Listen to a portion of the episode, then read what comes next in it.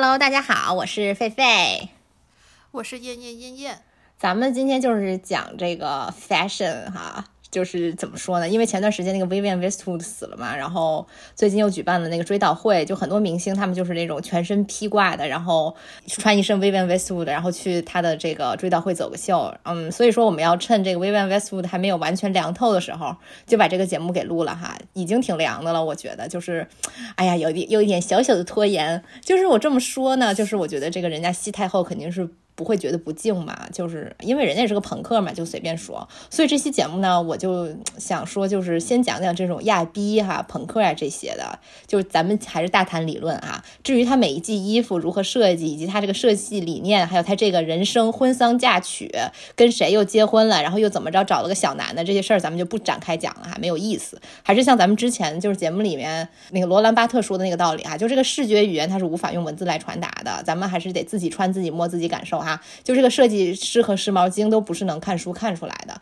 哎，而且说到这个问题，我觉得其实这个时髦精和做设计师也是两种完全相相反的思路嘛。就如果你太沉浸在这个 fashion 本身里面，其实你做不了设计师。你要做设计师，你就要呃去研究 fashion 以外的艺术，或者是不是艺术的东西，你才能真做设计师。所以这其实也是两回事儿。节目开始之前，咱们先来个这个夜店测评环节吧。以后咱们是不是可以作为一个固定环节啊？验验验验，你不要走神儿，我测评不了。以前咱们不是说就是你你你跟我去蹦迪，然后体验一下，咱们咱们这个写一期嘛，然后估计这个一时半会儿也做不了了啊。我这是叫心理建设，我觉得建设到建设到就是夏天吧，应该可以，应该可以吧？啊，那那个什么那个春游，你应该是去不了了。那肯定不行，这四月份太早了，不行。我再怎么就是咱们建设一年，你想想姐妹，你当时是一年前半年前给我说的，咱们去蹦迪是不是？对对对。我再建设半年，我们去。可以可以，就是哦，这里顺便跟大家说一下，就是那个成都那个春游那个大蹦迪，我应该会去哈，四月中旬吧，到时候想去的。听友们，咱们加那个蹦迪群啊，咱们见啊！就对对对，就说到这个了嘛。我现在已经开始全全国巡蹦了嘛。上一次就是去北京有点事儿吧，然后就顺便去北京就是蹦个迪，然后见见这个听友加迪友嘛，然后就搞了这蹦迪群嘛啊。然后我我去了北京的话，就是一个是去了那个招待，每次都去招待啊，还去了一个那个就叫莫须有嘛，就是之前一直没去过，是疫情的时候开的吧，我记得是场地非常大哈，我觉得那地方还挺好的啊。就是有那种，它为什么叫莫须有？这是莫须有不可说，对不对？就是因为，因为他好像他的呃疫情的时候创办的嘛，就所以说就是，嗯，也是顶着很多压力吧，应该是具体的我也不太清楚啊，因为那时候我也不在，我在成都嘛，啊，嗯，就是但是一直很想去，因为你知道国内的国内的夜店，你像什么招待，还有成都的那些 tag 呀什么的，都特别的逼仄，就是很小。但是人家这莫须有就是很有这个柏林夜店的，有这伦敦夜店的气气势吧？我觉得，嗯，就是很大，而且让人家人家还有俩厅呢，我觉得真的很不错啊。然然后又很高那种厂房里头啊，虽然很远了，在四环以外，真的就都打车去都得都得上机场高速的那种远，但是还是哇，嗯，但是还是还是很很好吧？我觉得，因为当时去那天的 DJ 也挺好的。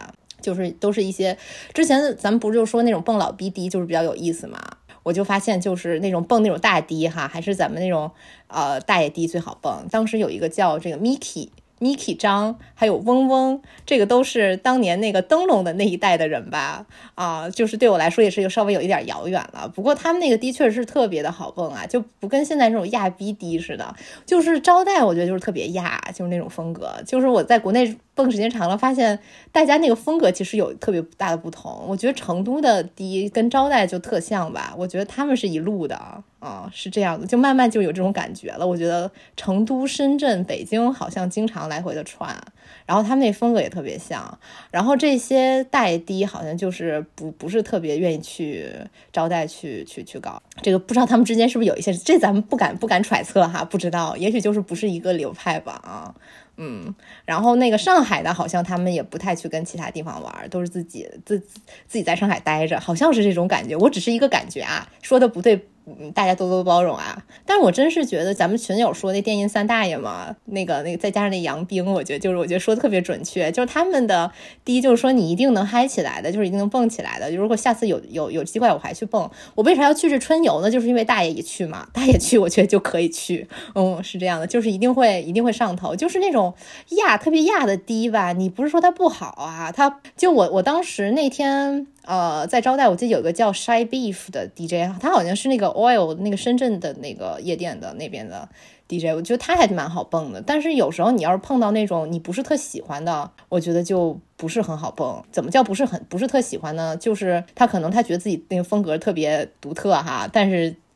其实你你听起来就是没有那么有点寡，没有那么有意思。这个东西说说说起来太抽象了，咱们还是那句话，你不能用语言去描述音乐，对吧？还得自己去。所以说，朋友们有机会的话，还是跟我们蹦迪群一起去蹦迪哈。嗯，咱们全国巡蹦，就是我在北京蹦迪，还有一个一个感觉，就是说，我觉得就是在北京蹦迪，你真的有好多 OG，就是可能是那些大爷。大爷 DJ 的朋友吧，就你可以看到一些爸妈那个亚逼年代的 OG，亚逼的孩子会蹦迪，就是我觉得这个是特别有趣的。你比如说在成都，大家去蹦迪都是些年轻人吧，你就老大爷都是喝夜啤酒吧，就不会去不会去蹦迪。但是你在北京的话，你就是可以遇见一些年龄比较大的，嗯，是这样的。我觉得这还蛮有意思，就是他都分层了，这个年龄都是亚逼都分层了啊。哎，不过我觉得我爸妈倒不算是，我爸倒不算是亚逼吧。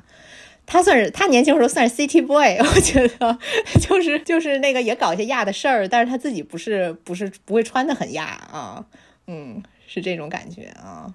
对，说到这个全国巡蹦，还是想去蹦一蹦那个什么藏地和维迪，因为我我看那些视频里头，就是他们真的就是嗨，就跳特别嗨嘛，嗯。就是感觉跟这个汉族人蹦迪不太一样，我特别不喜欢去蹦那种工体啊，那边要是那种 EDM，就除了音乐不爱听，还有个原因就是，我就不明白你们为什么都要坐那桌上就那抓手指头的，这有什么他妈好玩的呀？就没有意思呀，嗯。但是我哎，说说的说起来，我唯一去过的那种迪厅就是 EDM 厅，就是每次都是陪我的朋友去，然后成都的我去过那个什么。那个是成都那个特别有名那个，那个叫什么 Space 是不是？Space Space，它在哪我都不知道。然后上海，然后上海还有一个就是叫叫 Tax Tax 是不是？嗯。那个我也去过，但是我真的就是就坐那个卡座，就我和我朋友两个人坐特别大一个卡座，然后我朋友一个女性朋友就是女大姐，她开了反正开了特别贵的酒，然后就还要放烟花。然后还有哇，就是很多男的过来跟那个我朋友那个酒那个合影，但是我我朋友他是拉拉，他就是全程在跟其他的其他卡座上的这个这个美女们敬酒，然后我就一个人在一个人，然后然后那个那个经理就是就看我就是半天不说话也不喝酒，就说要不要找一个要找一些男的陪我，然后我朋友说千万不要这样，就我感觉这个我去过这种这种夜店 EDM 夜店，就给我一种是。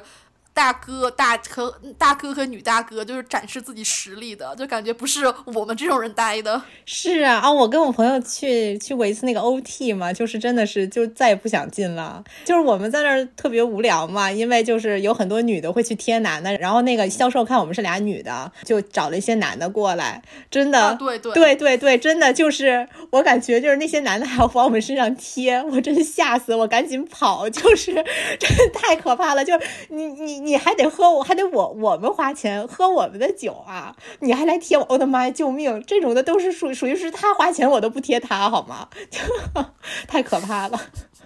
所以说，所以说，真的想试试藏地和维迪嘛？就是人家，我感觉人家是真的都在舞池里，人家是认真跳舞的。我觉得这还挺不容易的啊！而且就是藏地维迪嘛，就是听这种民族，你就觉得大嘛，就是他的那个舞池大。嗯，哎，他们是在就是在内地的城市里，还是？就是在乌鲁木齐和这个西藏这种，我之前看了一个，好像是在喀什的一个一个一个，虽然是 EDM，但是它是那种呃那个新疆 EDM，而且还有就是大家全都是非常认真的在底下跳舞的，就没有那种哇，那还可以啊，没有那种就是在那围一圈，就是在那玩小游戏摇骰子，玩骰子，这是我然后放烟花，特别不能理解，就我就觉得我就觉得咱们能不能就是说好好好好跳舞。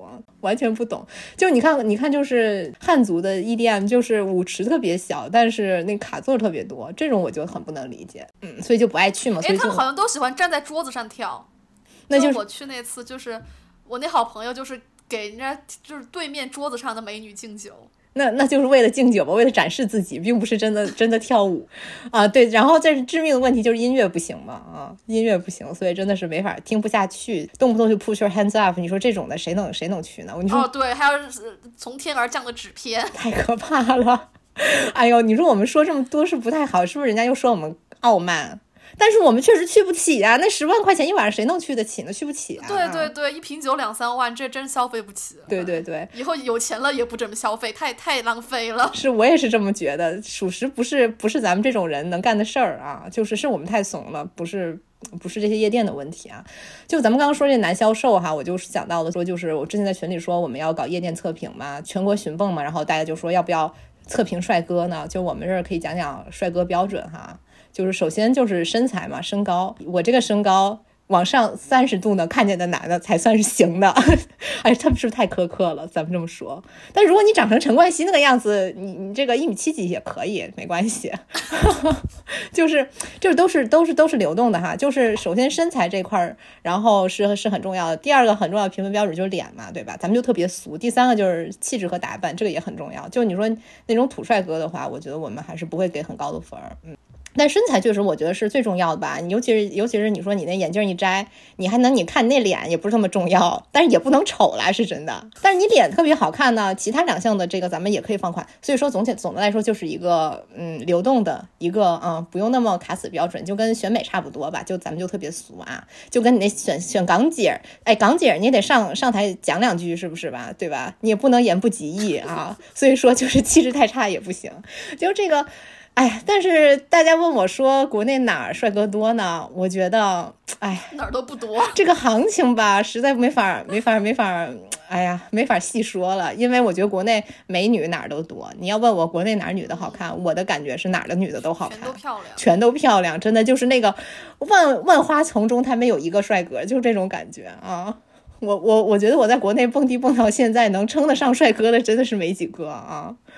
就按照咱们之前这个评分标准啊，就是身材、脸、气质，嗯，就是这块儿全都全都能通过的。港姐前三名可能还就是前三名都选不出来，就属于这种的，嗯。但是我觉得也可能是因为我的这个经历还是太少了嘛，所以说还得就是使劲去蹦，使劲去寻蹦，就给大大家做一份调查嘛，就是全国这么多省市哈，哪儿的帅哥最多呢？哎，那会不会是 techno 的夜那那个 techno 夜店里的帅哥不多？会不会 EDM 里的帅哥多？就很多人都是这么说，但是我觉得你去 EDM 的男的，就是往往就在气质这一块儿，可能他不是那么的好。网红气质，抖音气质。对啊，是吧？抖音味儿的话，咱们是得减分的，是吧？哦，这这倒是。嗯。哎，对，说到这个，我要给大家推荐一个那个伦敦的夜店，就是那个 Corsica Studios，也是 techno 夜店啊。它在那个，因为我当时为什么老去这儿？因为离我家特别近，就是我我当时在那向宝住嘛，然后走路五分钟嘛，就好比你住在科科华北，你去 tag 对吧？你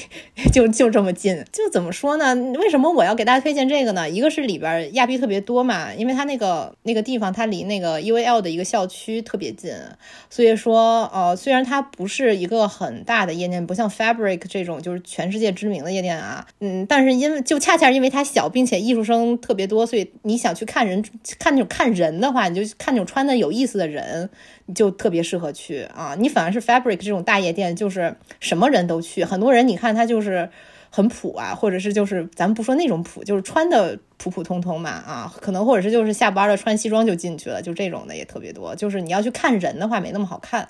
啊，Corsica Studios 非常推荐。再就是他有个 bartender 非常帅，我记忆犹新。还在吗？我不知道在不在，反正我去年去年的时候去蹦的时候他在那儿，就是一个长得像贝林厄姆一样的潮男。他是直的吗？我我不知道是不是直的呀，就是看起来不弯吧啊。但是这个东西也不是说百分之百确定啊，但是确实很帅了，就是长得像贝林厄姆，然后穿的像 Travis Scott。就是一脸就是一头小脏辫儿，然后还就穿穿衣服也挺好看的啊。对，穿衣服好看，气质好啊，这个咱们就是很重要啊，就是咱们的这个评分标准里面啊，他他算是全通过了，真的挺帅的，真的当时真的就是帅到一种什么程度？就用鲁迅的话说，就是看到他的黑膀子，咱们就能想到他生殖器这种程度哈，就很帅。而且就是想了想，还是不能用冈本，冈本应该是放不下，是这个程度。嗯，但是怎么说呢？就是我只能说吧，恨不相逢未嫁时，所以就是单身的姐妹可以去冲冲。嗯，是这样的。嗯，我也是，我也是这个只能看看了啊，只能看不能碰。嗯，就嗯，以后以后我要是去伦敦呢，或者是去其他的城市，然后咱们就是也可以都可以在群里约迪蹦哈。咱们的这个线下活动就是蹦迪。这个姐妹还有什么要点评的吗？啊，没没什么了。哎呀，你怎么老走神呢？啊真的是啊，心不定。那那咱要要是你对你对你对帅哥测评这块还有什么想说的吗？哦，其实我倒是对，就是穿成怎么样，我倒没有特别大的要求。但是我觉得一定得那个眉宇间得有一股忧郁的气质。如果他眉宇间是忧郁的话，那就是穿成什么样就可能没有那么那么重要。就穿的只要是干净的，可能就可以。妈呀，还有就是还有得得禁欲，就像张震那种，像震哥震震一样，他的就是还有就是像最近那个《狂飙》里，我特别喜欢那个老穆，就是这类，就是他们是一类人，就是看着就是。就是那种他有很强大的这种自自控力，能够把自己给能够把自己给伪装起来。我觉得这种这种感觉很好。妈呀，在眉宇间有忧郁的气质，我觉得我我以我的火眼金睛，我在那么黑的 techno 的夜店里面，我都看不出来。我只能说，就所以我不喜欢去夜店，那帅哥脸都看不清。还是就那个一定要在最一定要在阳光下才看得清楚他的那个眉宇间是忧郁的嘛，所以我就不怎么爱去夜店，就是看不清楚我的忧郁帅哥。你所以一般都是先从身材开始看嘛，你先看啊身高就是淘汰一批，然后这个这个身材淘汰一批，然后你看他穿搭淘汰一批，然后最后然后最后才是看脸啊，这脸一般是最后才能看见的 啊。我是这这种有时候我相反是。就是对那种穿特别好看的帅哥，我倒是还觉得就是有点敬而远之。我就是可能就是佳明吧，就是喜欢土的，就是喜欢那种乡乡村 乡村 boy，就给人一种淳朴的气息。我觉得这种我比较就就是土美土美的感觉，我可能比较 比较想接近。那张震穿的也不潮嘛，嗯，是是吧？嗯，那那你你你对于那种抖音味儿你也不行吧？那也不行，那个就不淳朴了，要淳朴帅哥，淳朴忧郁帅哥。哦，那你这确实还是，那你这得。那帅哥最好是什么都不穿，这是最好看的。啊，这倒是也是啊，就是而且这个才是检验帅哥最后的标准嘛。这个咱们咱们要不开始开开始讲正题吧？那行行，嗯，开始。就说到说完蹦迪嘛，就说这个每次蹦迪之后，这个这个咱们这个买衣服的欲望就是特别高涨嘛，哈，就是毕竟很多很多时候咱们这种亚逼呢，咱们爱蹦迪，并不是音乐真的有有多好蹦，而是咱们需要一个，咱们就是需要一个去孔雀开屏的场景啊，对吧？就我印象特别深刻的就是那个利物浦那个大夜店，就是那个 Cream 里面那个著名的海报，就拿这种孔雀开屏的。呃，这种场景当卖点，我当时记得我是二零年末在伦敦的那个 The Design Museum 看了一个讲那个电子音乐发展史的这么一个展览啊，就大家感兴趣的话，就这块的照片我可以放在小红书上，就是亚逼学习资料，就这也是一个算一个比较经典的设计嘛，就它是八张照片配上九句话，有一个照片是有两个正在换衣服的女孩，然后配的文字就是 It's why we spend three hours getting ready。对，getting ready，你要说 getting ready，这才 这才你能装伦敦人儿啊，就是不是有曼彻斯特人嘛，就都是一个意思。然后还有一个就是那个穿这个辣妹学。穿那种辣妹装披学士服的女孩，就配文是就是 It's why I studied in Liverpool。就是还有一个就是那种红头发的那种蹦迪小伙和他那个朋友嘛，配文就是 It's how we became friends。就九宫格的那个右侧中间那一个空是唯一一张没有人像，只有在这个夜店光晕的这种图片啊，配的文字是 It's what night times for。对于我们这些 River 来说，就这种啊，这种海报真的非常有这个煽动性。就是工作赚钱，好好学习，疯狂打扮，咱们是为了什么？可不就是为了开屏的那一刻嘛？虽然。我们之前在节目里也经常嘲讽过什么那种拼多多 Y two K 千禧穿搭，七十块钱买买一身哈。但是呢，就是我本人其实也很爱逛这种。淘宝亚逼小店啊，我是什么都嘲讽，因为我是 ENTP 嘛，就所以我们我们接下来会说很多艺术家和设计师的坏话，但是并不代表我不喜欢他，只是说我觉得你碰到一个人就说啊天才我拜倒，这个没有什么意思啊，所以说大家也不要打我，我们就是去分析分析，就是抒发一下自己的见解哈。但是呢，就是说虽然有很多这种七十块钱拼多多亚逼，但是还是很多很多亚逼啊，就是敢于把这种 high high fashion 穿到夜店去，为了什么呢？其实就为了孔雀开。屏嘛，他不惜让自己的爱意遭受那个烟熏火燎，就尤其是这种，我发现北京、成都的夜夜店都不禁烟啊，就大家都在那个室内抽烟，那一身味儿。哎，伦敦的禁烟吗？那必须啊，就你在欧洲都不能抽烟的嘛。北京以前有一个叫 My Club，在那个狼园那边的吧，那个是不能不能抽烟的，唯一一个不能抽烟的夜店啊。我觉得那还挺好的，就你只能在吸烟区去抽嘛，这还是文明的象征啊。我听说上海夜店是不让抽烟吗？好像也不哦，那确实，上海是中国最文明的城市嘛。不知道，我们还没在上海大蹦特蹦呢，马上就去了。上海的朋友们等我啊！就是你在欧洲肯定不可能啊，你不可能不可能让你在室内抽烟的啊。而且而且，我觉得就真的是你这个之后，你那个身上那个味儿太难太难处理了。那衣服都晾好几天，你说你洗洗了还有味儿，只能在那儿晾着啊。就这二手烟吸的也是太猛了啊，不利于做有氧啊。咱们说回来，就这个亚逼啊，就是他们这种明目张胆的对于现这种消费的热爱，就是。而且还不是这种消费主义哈，这个问题大家可以去听我们埃尔诺那期的节目，就是说亚逼与消费，就为什么我们就是可以明目张胆的买衣服，但是我们不会觉得羞耻啊。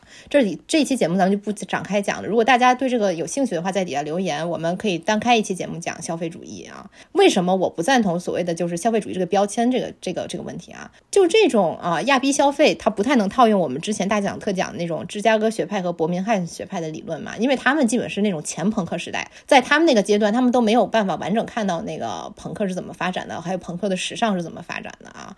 就比如说这个芝加哥学派，它主要是在探讨的就是这种亚文化群体的越轨的问题啊。然后它是最早的嘛，最早去开始开始研究 subculture 的这个学派。然后之后的伯明伯明翰学派呢？他强调的就是亚文化的风格，还有它与主流文化之间这种博弈。比如说，它呃出来一种亚文化，然后它被主流文化是被商品社会吸收了，然后它又再出出现下面一种新的这样的一个轮回吧。而且他们特别强调这种抵抗这种特征嘛。但是这种特征，我觉得在当代 River 或者说是就是我们这种亚逼身上哈，看不到这种特别明显的这种反抗精神，就是这种。亚低啊，或者是说啊，其实西方的那种九十年代、八九十年代以来的 River 也一样吧，就他们不太像。他们之前的那些呃亚逼群体啊，就 Teddy Boys、Hippie 啊，或者说是朋克，他们有一个特别明确的那种群体归属感，还有阶级阶级认同感。比如说，我觉得亚逼也好，River 也好，他们的来源是非常参差的。就咱们这里可以就拿咱们之前就是说到这北京的一些 Techno Club 的呃来做一个样本啊。其实我觉得那个不管那个那个我去的那个莫须有，还是那个招待，其实都是一样的。我觉得比起成都夜店来说，就像咱们之前说的嘛，就是人的来源更复杂，就层次更多，上学的、上班的都有，然后这有钱的、没钱的也有啊，从这个十几岁的到五十几岁都能看见。那我觉得，就比起斯图亚特霍尔的时代时代来说，就现在的这个亚文化，比他所所处的那个时候，就那个六十年代末七十年代这个这个阶段，就更加碎片化和个人化了，就真的是个人化的太多。就对于这个英国而言，哈，就是他斯图亚特霍尔的这个英国而言，他们的这个阶级结构也是越来越不固定的，然后嗯，就是这也会导致阶级和文化之间的关联会变得越来越弱嘛，嗯，所以说呢，在中国的语境里更是这样嘛，你。你说你谈阶级谈文化，就这两个的关联更是一笔烂账啊！你这个阶级和文化完全你无法做一个均质的一个你说成正比或者成反比的这么一种推断吧，就完全没有嘛，在中国。然后就是我觉得按照这个后伯明。伯明翰学派这个社会学家，这个 David Muggleton 的这个理论哈，他就是说，这个从这个 post punk 就后朋克时代到这个 club 文化，就是这些亚比所具有的这种波西米亚式的这个价值观是来源于工人阶级和中下层的这个青年们的，但是这些群体呢，又表现出了很强烈的这个个人性和文化上的这种多样性啊。说到这儿要说一句，就这个 Muggleton 他的研究的对象其实并不是完全。呃，只是这个后朋克时代到这个 club 文化、这个夜店文化这个时代的亚逼，但是其实他的理论反而更适用于这个朋克之后的这个亚逼。后朋克时代，后朋克时代就是 new wave，我们的片头曲就是 new wave，就是这样，就是就是就是这种风格的啊，嗯嗯，就是说呢，这些。这些这个后朋克时代的这个亚逼们，他他们所表现出来的，按照这个 Muggleton 的说法，这是一种工人阶级阶级的这种 subculture sensibilities。怎么说呢？它就是一种文亚文化的感性特征与中产阶级价值观的这么一种汇合哈。其实就我觉得这种所谓的就是他用的这个 convergence 这个词啊，就这种汇合在当代的这种 club 文化里面，它其实它在很多意义上它都有体现啊。就是，其实就是说白了，就是很多的价值观叠加呗啊，就是比如说这 LGBTQ 问题，其实也是经常在夜店和这个中产阶级价值观的这个当中就汇合，或者是产生一些矛盾啊。有时他还这种，啊 LGBTQ 的问题，然后还有什么中产阶级价值观，还有什么所谓的你说什么波西米亚式的价值观，还要再叠加进种族问题，所以就是讨论起来特别的复杂。我们之前群里不就争论嘛，就是说那个在夜店就穿 Mugler 的这种 drag queen，你说我们是不是应该去说他好还是说他不好呢？就他有，就 drag queen 本身，比如说他在中国它是一种。怎么说？咱们说很前卫或者很进步的一种现象吧。但是他穿 mu mucler 呢？你是不是又和这种，比如说在 Techno 夜店里面，大家比较提倡，就是说大家比较平等呀，不要去呃这种搞的，就是说穿一身大牌这种，是不是又有一些冲突在里面呢？就是它会会形成一种新的阶级在里面呢？那这种你应不应该呢？嗯，就是太复杂这个问题啊，嗯，就是我觉得我这儿这个问题咱们今天也不不会做太多的探讨。大家如果以后有兴趣，我们也是再开一期节目再说。如果就是我觉得把每一层的这种价值观的汇合都。都像这种方式去抽丝剥茧的概念化，那真的是吵架都能吵一期节目。你就把这种不同维维度的价值观，我们把它全部剥离开，一一对应着讨论，真的是太繁琐了。所以说，咱们以后可以单单开一期吵架啊。就是我觉得咱们今天就还是会主要是讲艺术嘛，讲设计嘛，讲这个 subculture 的这个文化本身。就是这个 Vivian Westwood 这个威斯特伍德这个时代哈，在他的这个时代里面。就是我觉得他对于性的这个态度，其实就是比较，嗯，比较任性吧，比较直接的把性当成一种武器去宣泄呀，去反抗，就像那种在爸妈面前故意讲黄黄段子的小孩一样嘛。但是你看他的这个继任者 Charles Jeffrey 啊，就不是这样的啊。就是我是认为他，我觉得 Charles Jeffrey 可以算是新时代的 Vivian Westwood 之一吧。因为首先他们的这个文化上啊，他们这种设计都是这种英国、苏格兰文化，然后再叠加。他们所处时代的亚文化，你比如说西太后啊，她就是朋克；但是这个 Charles Jeffrey 他就是他这个时代就是当代的这种 rave 的这种 techno 这种场景里面的这个呃 transgender 呀，还有其他的这种 LGBT 的文化嘛。嗯，他当时在圣马丁念的就是那个 FDM，FDM 就是 Fashion Design with Marketing 嘛，就是他就是简而言之就是圣马丁最亚的一个专业吧。啊，就是这样，所以他他本人也很亚了。嗯，就我觉得他对待自己的这个 LGBT 的身份，他就不像。呃，西太后那样就是有点愤怒，然后又有点笨拙的那种革命家，他不是一个革命家呀。我觉得这个时代不是革命家的时代呀。人家 Charles Jeffrey，我觉得人家就很长袖善舞嘛，他的风格也是迷离又戏谑，就他不会去喊口号嘛，甚至我觉得至少没有那种很硬硬性的口号，甚至我觉得就是他在艺术上某种程度上，他在利用自己的那种文化与性别的身份去做很多事情，但这个不是贬义的啊，就我觉得你有这么一个身份，然后你把它。当成你的艺术灵感也好，或者是你的呃一种，比如说你你你发起一个品牌，你的一种吸引别人的这么一个一个招牌也好，我觉得都是非常好的啊。这个不是贬义啊。就比如说他这个人怎么就是很机灵嘛？他当时就是为了赚学费嘛，就去这个伦敦最大的这个亚迪最大的这个这个 techno 夜店 Fabric，咱们刚说过的哈，他们搞了一个 LGBTQ 的 party。那个时候他的那个 party 我记得名字叫 Lover Boy，后来就成他的那个衣服品牌了嘛。我也是有幸当时翻过一本他上大学的时候做的那个 portfolio，当时他就是拍了很多那种夜店里的人嘛，做灵感来源。他确实这个人触感特别敏锐嘛，就是他那个人像拍的也挺好的，我觉得。就他毕业以后，他就迅速搞起他这个时装品牌 Lover Boy 嘛，然后他也迈进了那个 Dover Street Market。就是那个川久保玲的买手店，北京也有啊，而且北京的这个 Dover Street Market 里面也有卖 Lover Boy，大家可以去逛逛。本期节目要提到很多次这个店，我觉得这个店真的是，快来给我们，快来给我们投放广告吧，啊！但是都无广啊，无广。本本期节目全程无广。就这个 Charles Jeffrey 虽然做的他是这种无性别的衣服，但是我觉得他并不像那个年轻时候的那个西太后就 Vivienne Westwood 那样，就他只给某某类特定的人做衣服。它更多的是，就是我的概念是这样，无性别。但是你想来买就穿，并不是说你是个朋克啊，或者是一个什么样的人你才能穿。我觉得这个也是一种当代的 River 的这种精神吧，就是他们的身份认同感其实就并不强嘛。又说回来了，就尤其是对于咱们刚才说的那种买那种 high high fashion 的这种亚逼来说，就我觉得 Rave 似乎只是一种娱乐方式和一种文化趣味嘛，就好像说。我觉得我的品位太高了，我不愿意去 EDM，并不是说我开不起那个卡座，只是说我不想把钱花在这个地方，而且我觉得音乐太难听了，这是一种文化趣味而已嘛。就我觉得放在中国的语境下，尤其是如此的。我觉得这种西方的亚文化哈，它首先它就区隔了一个所谓真正的工人阶级，它还跟这种你比如说利物浦的呀，或者是说伦伦敦的这种亚逼，它有点不同啊。就是真正的工人阶级，他才是最需要身份认同的人。但是你在中国，说说白了，你你你去你去蹦亚迪的人，都不是都没到那个真正的工人阶级。真正工人阶级，大家都是以杀马特为身份认同认同的吧？就是至少在当年那个时代啊。但是我觉得那个也是非常好的。之前我看那个杀马特那个纪录片，我觉得特别感动。我觉得那就是我呀，这是跟亚迪有什么不一样的？就是一样的人啊。我觉得这个说到这个身份认同的问题啊，我就想到另一个社会学家，就那个 Hawkinson 在那个两千年初的一个说法。两千年初社会学家，这是什么？就是 Y2K 社会学家，就属于咱们现在就都都动不动 Y2K 嘛。就是这个 Hawkinson 就说呢，像这种哥特哈，就这种 Goths 这类亚比，他们是属于所谓的这种 Throwback 式的反祖亚比，这个还挺特别的。为什么这么说呢？因为他们是属于在千禧年来讲就为数不多的这身份认同特别固定的那种亚比嘛啊，就是 Goths，就是按照这位。呃，Y2K 社会学家的说法就是说，啊，其特征是由他们的实体存在，而不是用流动性所体现。通俗的说，就是一个哥特大女的，她去麦当劳啊，她去上公共厕所，人家一眼也能认出来是个哥特。但是呢，一个 River，一个一个就是说，咱们现在的这种所谓的亚比，你离开了夜店，你就很难辨认啊。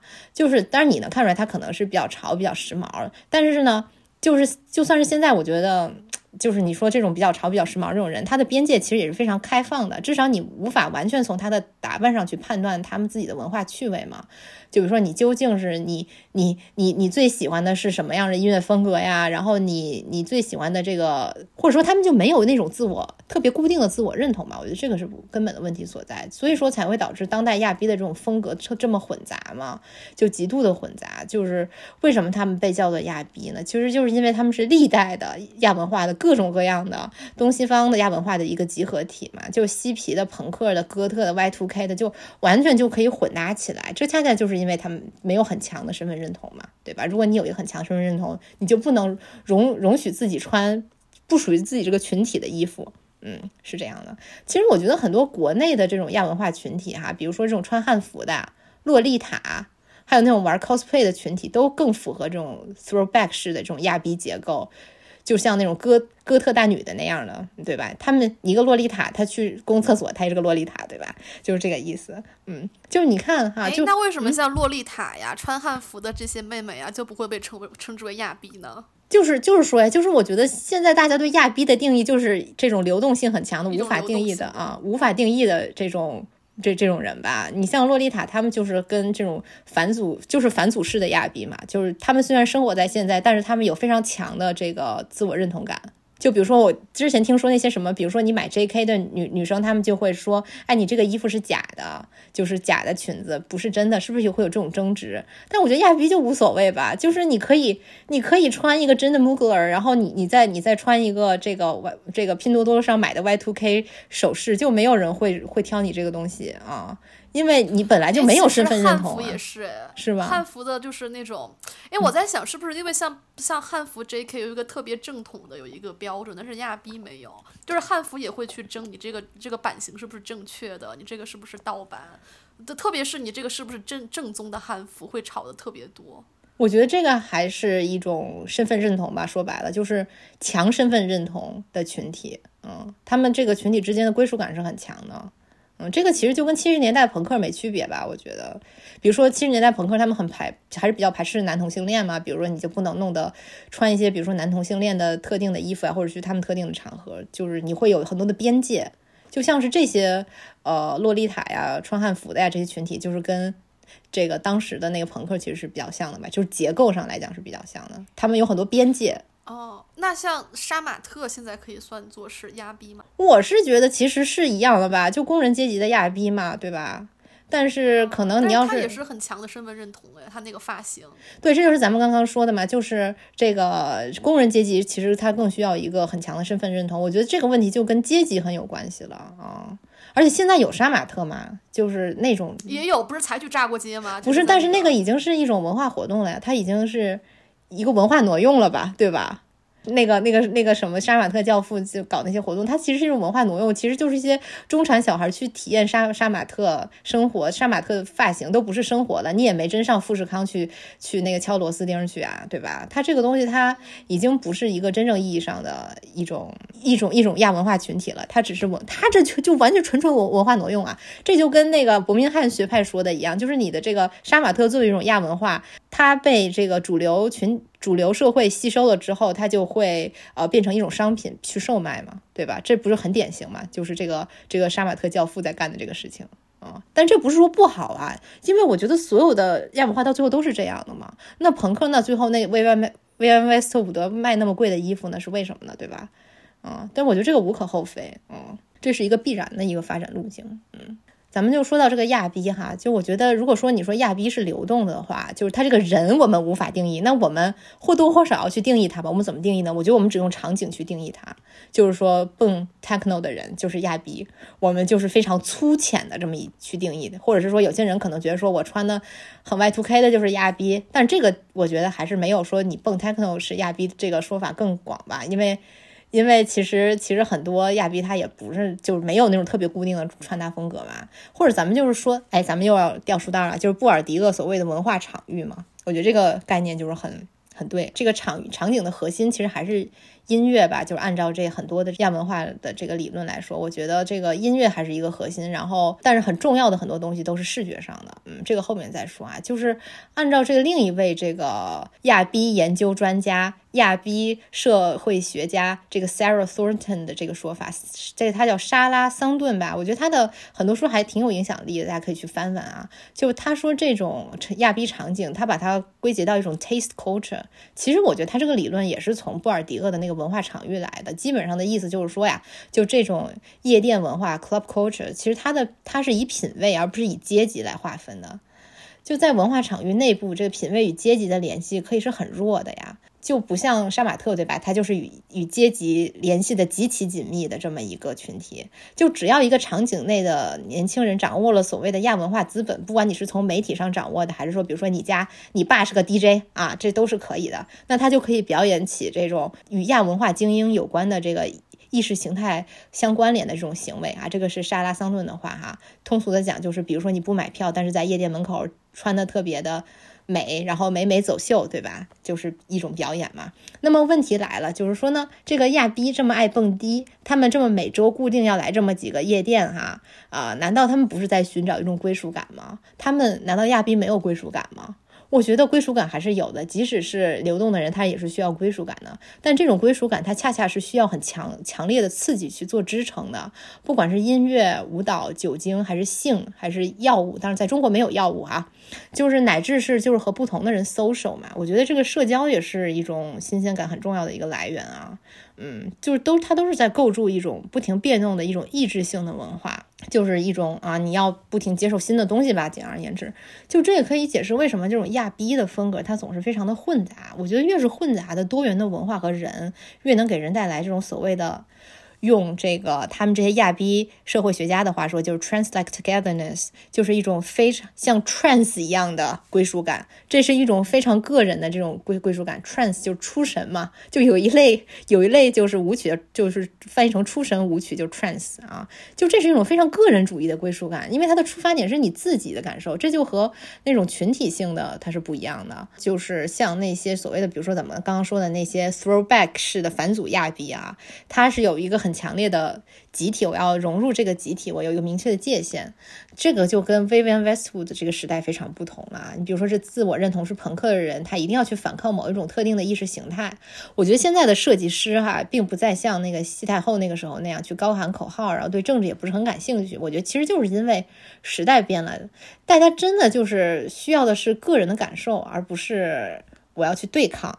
就咱们再掉个书袋啊，就是套用一下，就是阿尔都塞的理论，就是这种 over determination 多重决定。就这个阿尔都塞，其实我觉得阿尔都塞有很多类似的就是这种说法吧，就是说这种一个非常矛盾的集合体怎么样呢？嗯，就是这种，就是他怎么去解释这个多重决定呢？就是说各种有不同根源和意义的完全意志性的呃境况和趋势相汇合，构成了一个破裂的统一体嘛，就由此而来的。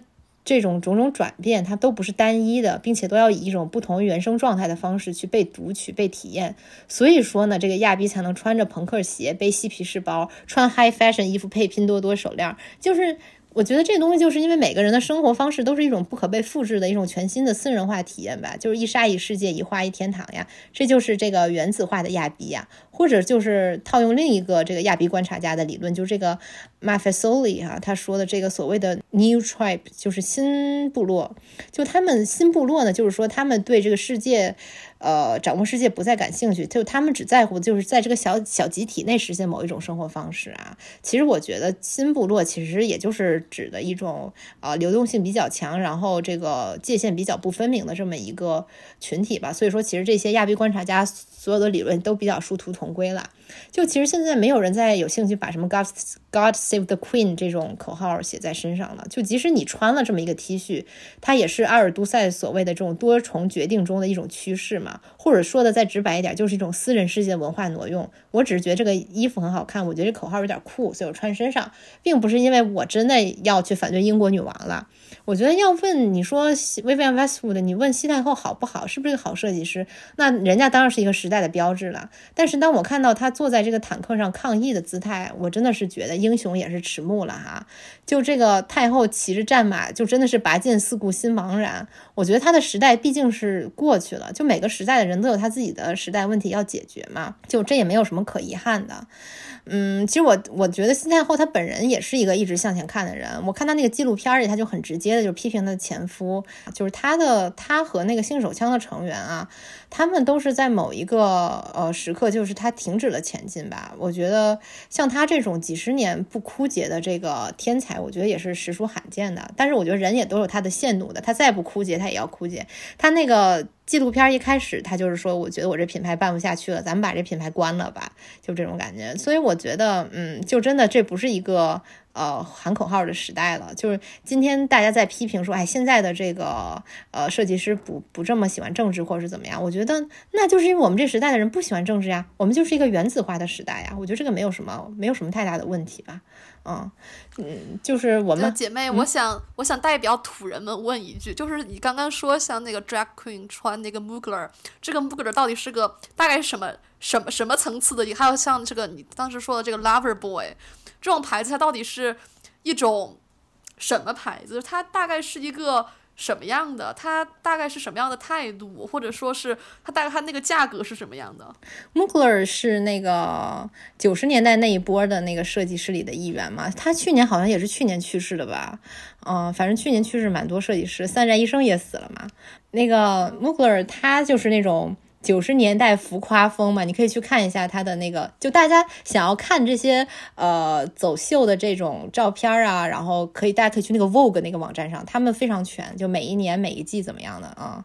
我们我们学这个都要看啊，是这样的，嗯，就是他的风。它是个亚逼牌子吗？嗯，你怎么说他是不是亚逼呢？他就是他就是你就你想你想加里亚诺嘛，那个时代的人都是那种很浮夸，他比较有名的，比如说就是那种。呃，金属铠甲呀，还有什么那个像鸟的羽毛啊一样的衣服，它最近很火，是因为它的呃有一个就是那种透视的呀。那一个一个裤子吧，我记得是被那个杜亚丽帕给穿了，穿特火。他最近这个牌子也是有点有点小火啊，不是有点小火，就挺大火的啊。你像是呃九十年代有好几个牌子，像那个高缇耶嘛，也是最近就是借着这个亚逼风潮都挺火的，Mugler 啊都挺火的。那个 Lover Boy 是个新牌子，Lover Boy 的设计师呃好像是个九零后吧，年纪挺挺小的。他就是很典型的那种圣马丁念出来搞个独立品牌，然后伦敦时装周走一走火。起来的那种人吧，但是他不是那么简单啊，因为他他之前就做那些 party 什么的，已经蛮有人气的了，应该是。然后他的这算是个亚逼牌子吗？这个就很亚吧，因为他他这个本人就是个亚逼吧，我觉得。你说你说他可不可以定义意为亚逼？我觉得是可以的，就是自己应该是我我不太确定他是男同性恋还是 trans 啊，他自己的定义，反正他很喜欢。啊，用那种 trans transgender 的那种元素去做他的衣服，而且他所有的衣服都是无性别的嘛，这就很亚，就他没有男装女装。这种亚逼高端衣服大概要多少钱呀？你打折买吧，就是 Lover Boy 没有那么贵啦。那个前一阵前段时间我看那个王府王府中环那个那个 Dover Street Market 还打折呢，一套一套下来一千多块钱嘛，也还可以。哦，那还是可以接受啊。嗯，那 Mugler 呢？就是作为就是拉开阶级差距的这个 Mugler 呢？Mugler 肯定贵吧，但是你得看它不同的款呀。就是你像你要你要你要买那个那身大羽毛那鸟那衣服，我估计就贵的没边了吧？啊。哦，嗯，你像这种九十年代的这一波设计师，他们那个衣服，我觉得他们造价也高呀。啊，你像加里亚诺那些衣服，什么 McQueen，我们一会儿要说到哈，那都多难做呀，那些衣服。你说这个啊，Lover Boy 的衣服，那它的成本其实也没有那么高，就是略高于潮牌吧，它的水平。哎，这么说不太好，因为我其实我还挺喜欢 Lover Boy 的，他的很多很多衣服，嗯。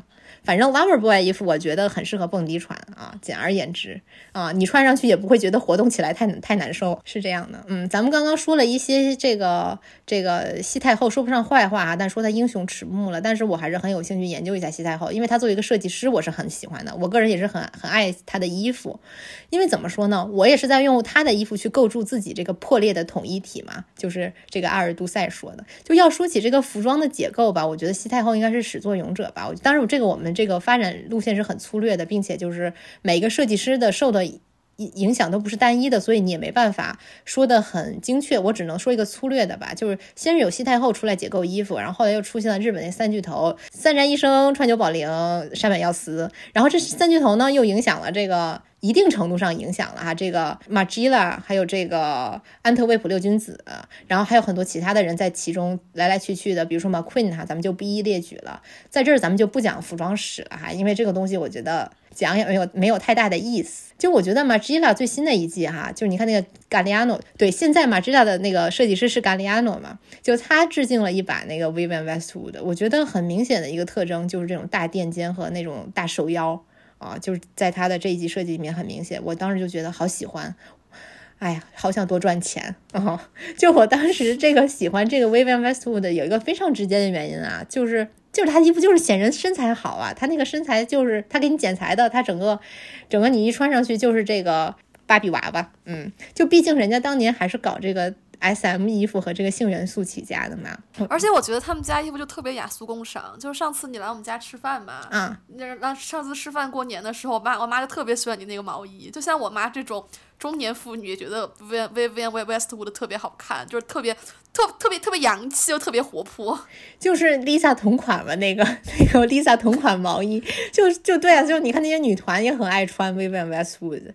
就确实确实是，就是而且它其实我觉得它有很多，但是它有很多不同的线呢啊。我觉得很多女团穿的，比如说可能是，呃，一些它没有那么亚的线吧啊。它它它现在的设计也非常商业化，我讲实话啊。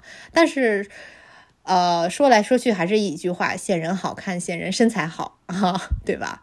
嗯嗯，就是咱们说它这个搞这种性元素起家啊，就是。当然，这里就是有很强烈的他当时那种性解放啊，还有这种通过仪式抵抗这个意味在里头啊。要说起这个 S M 元素，哎，这个词咱们是不能说的太多哈，就是和这个 High Fashion 呢，他们这两种呃联系也是非常的源远流长了哈。你就比如说这个西太后和朋克的时尚里那些胶衣、皮项圈儿。绑带这就不用多说了啊！我有一次买这个绑带回来，我妈说你怎么还买性用品啊？我说这这平时穿的呀啊，不是没有别的意思，就是那个 c o m d i a s o n 就是这个川久保玲嘛，他也经常出这种皮绑带，但是他就做的完全就更没有那个性意味了嘛。这个咱们一会儿再研究研究川久保玲啊。嗯，那个而另一种就是更加隐晦的色情元素啊，我觉得是那个朋克时尚里那些破破烂烂的毛衣和丝袜。其实我觉得这个也像。象征着这个性与暴力的一种混合的冲动啊，就它和绑带一样，也具有对人的皮肤那种 fetish，就皮肤的 fetish，这个是一个很重要的点。就我觉得这一点吧，就是我觉得被这个 Alexander McQueen 非常。敏锐的就捕捉到了，他九五年著名的那个 High Highland Rape 里面，就是高地强奸嘛，翻译过来，就它就充满了被撕撕扯的、被撕裂的这种脏污的蕾丝，然后还有这种不合时宜并且非常具有挑衅性的这个裸露的乳房，露出耻骨和屁股沟的，就是超低腰裤，就像被强行拽下去一截一样的这种超级低的低腰裤，还有他那个镶嵌在裆部的，它叫。卫生棉条这种银饰啊，它就像两条卫生棉条一样这种翘出来，然后还有那种整个那个整个这个模特表演风格啊，都是这种非常蹒跚而病态的这种台步。我觉得他也是在暗喻这种遭受了性暴力的女性啊。本来说好了，按照罗兰巴特罗兰巴特的原则，咱们今天不描述具体服装的，但是因为本人就是太喜欢 Highland Rape 这个系列了，所以必须要拿来举例。然后，当然，这场秀的这个政治语境哈，是这个英国对苏格兰在十七世纪的这个大屠杀和长期的对于这个苏格兰这个高地的这个剥削。但我觉得它还有一个更感性的层面，是这个 McQueen 他目睹了他姐姐被家暴的这个场景啊，就非常可笑的是，就当时就有傻逼说 McQueen 厌女，为什么？因为你弄些女的，你这个露露胸，然后还还叫这个 Highland Rape。我觉得这真的是傻逼。就人家这个 McQueen 还不得不自证，解释说他描绘的女性形象是为了表。表达社会如何看待女性，就他他说我我自己都是个 Nancy 了，我怎么厌女呢？所以说，我觉得说到这儿真的是，呃，就你说你说真的，你别动不动给人往头上扣扣帽子，就是带点脑子哈，就是不是说不是说你看起来厌女，她就是厌女，好吧？就咱们说回来哈。就这个说到裸露裸露这一点啊，我觉得这个西太后也是很喜欢用这个裸裸露乳房这点去挑衅啊。不过我觉得比起那个 Vivian Westwood 她的很多挑衅的东西，比如说除了裸露乳房，还有啊这种阴毛状的貂皮内裤啊，还有阴茎高跟鞋，还有一些。故意弄得非常高耸的那个胸垫和臀垫所展现出来那种，他是那种非常赤裸的高调挑衅呐啊，他就是感觉说你越不让我干嘛，我就偏要干嘛。这个 McQueen 我觉得还有一重对于女性痛苦的这个共情和那种自怜自哀在里面。但是我觉得像西太后这种非常 tough 这种女革命家，她就不太会用这种方式去表达，就她不会去表达自己的那种。哀伤吧，或者是痛苦，他这个表达的比较少。但是嘛，Queen 就是一个每每一季都很哀伤、很痛苦的一个设计师。就这个朋克的这个西雅图分支哈，Grunge，他们也喜欢穿的破破烂烂的。Nirvana 就有一首歌就叫 Rape Me 嘛，就是他所表达的意味，以及他与女性的这种痛苦的共情，我觉得与这个。McQueen 的这种，他的这个 Highland Rape 这个系列倒是非常的一致啊。如果你看到这个科特·科本啊，他穿着这个碎花连衣裙，他高呼 Rape Me，你最后得出个结论说艳女，那真的是脚长脑，这个脑子长脚上了。我只能说脚长脑子上也可以啊。啊，我觉得这个九十年代的这个 Marc Jacobs，他他不就是看上了这个亚文化嘛？就是这个做这个 Grunge 的衣服，结果就是大失败。我觉得他为什么大失败呢？其实也有一层次这个深层次的原因，就是他的作品他是不挑衅的，但是他也不与痛苦共情。就是说，他他在他那样的一个时代里面，他利用亚文化，但是他既不是呃这个威斯特伍德这种革命家，他也不是这个呃这个 McQueen 这种就特别痛苦的能能与女性共情的这种人。所以说，他被骂就是贵价卖几美元的 T 恤，我觉得他被骂的也不冤嘛，并且他当时致敬那科特·科本嘛，结果科特·科本本人非常不待见他。但是呢，这个 Mark Jacobs 前两年就二零年的时候，他把他那个当年那些卡通 grunge 设计翻了个新，变成了他一条副线 Heaven，就你你之前说杀马特腰带的，对对对对。当时 咱们吃火锅的时候，然后你远远的穿的特别好看的那个，就是敦煌风的衣服来，然后就是那个，但是呢皮那个那个呃，就是肚皮上拴了一条这个 Heaven 的腰带，我当时就就问你这是不是淘宝上买的？但是但是那个 Marc Jacobs，我觉得他那个他的他的这个 Heaven 的线就都是那种看起来很塑料、很便宜的。其实他当年做 grunge 衣服也是这样，所以才被人骂嘛。啊，就是你贵价卖几几块钱衣服这种感觉，嗯。但他现在玩起 Y2K 就非常适合他。我觉得咱们说 Y2K 啥是 Y2K 呢？咱们可以理解成是一种 Rave 的时尚吧，是一种 Raver 的时尚。它是一种我去选择我不选择的一种反抗。我是在用一种极端的享乐主义和那种非常空洞的丧去消解一切，而不是喊一个口号去对抗社会上某一种东西或者是某一个群体。所以说，我觉得这就是为什么现在大家都喜欢 Y two K 的一个原因吧，就是确实是，呃，现在已经不是那个是那个年代了，不是九十年代了。所以说，这个 Mark Jacobs 玩这一套倒是很玩的很溜啊啊！但是他那 Heaven 他好像在中国下架了，现在买不到了，只能买代购了。不知道为什么突然下架了。嗯，就是以以上哈，我觉得 Heaven 听起来太像邪教了，这个名字。是吗？我觉得 heaven 就是显然就是那种蹦迪蹦嗨了的那种感觉，你就你觉得你你就 heaven 了对吗？这不就是邪教吗？这种精神状态。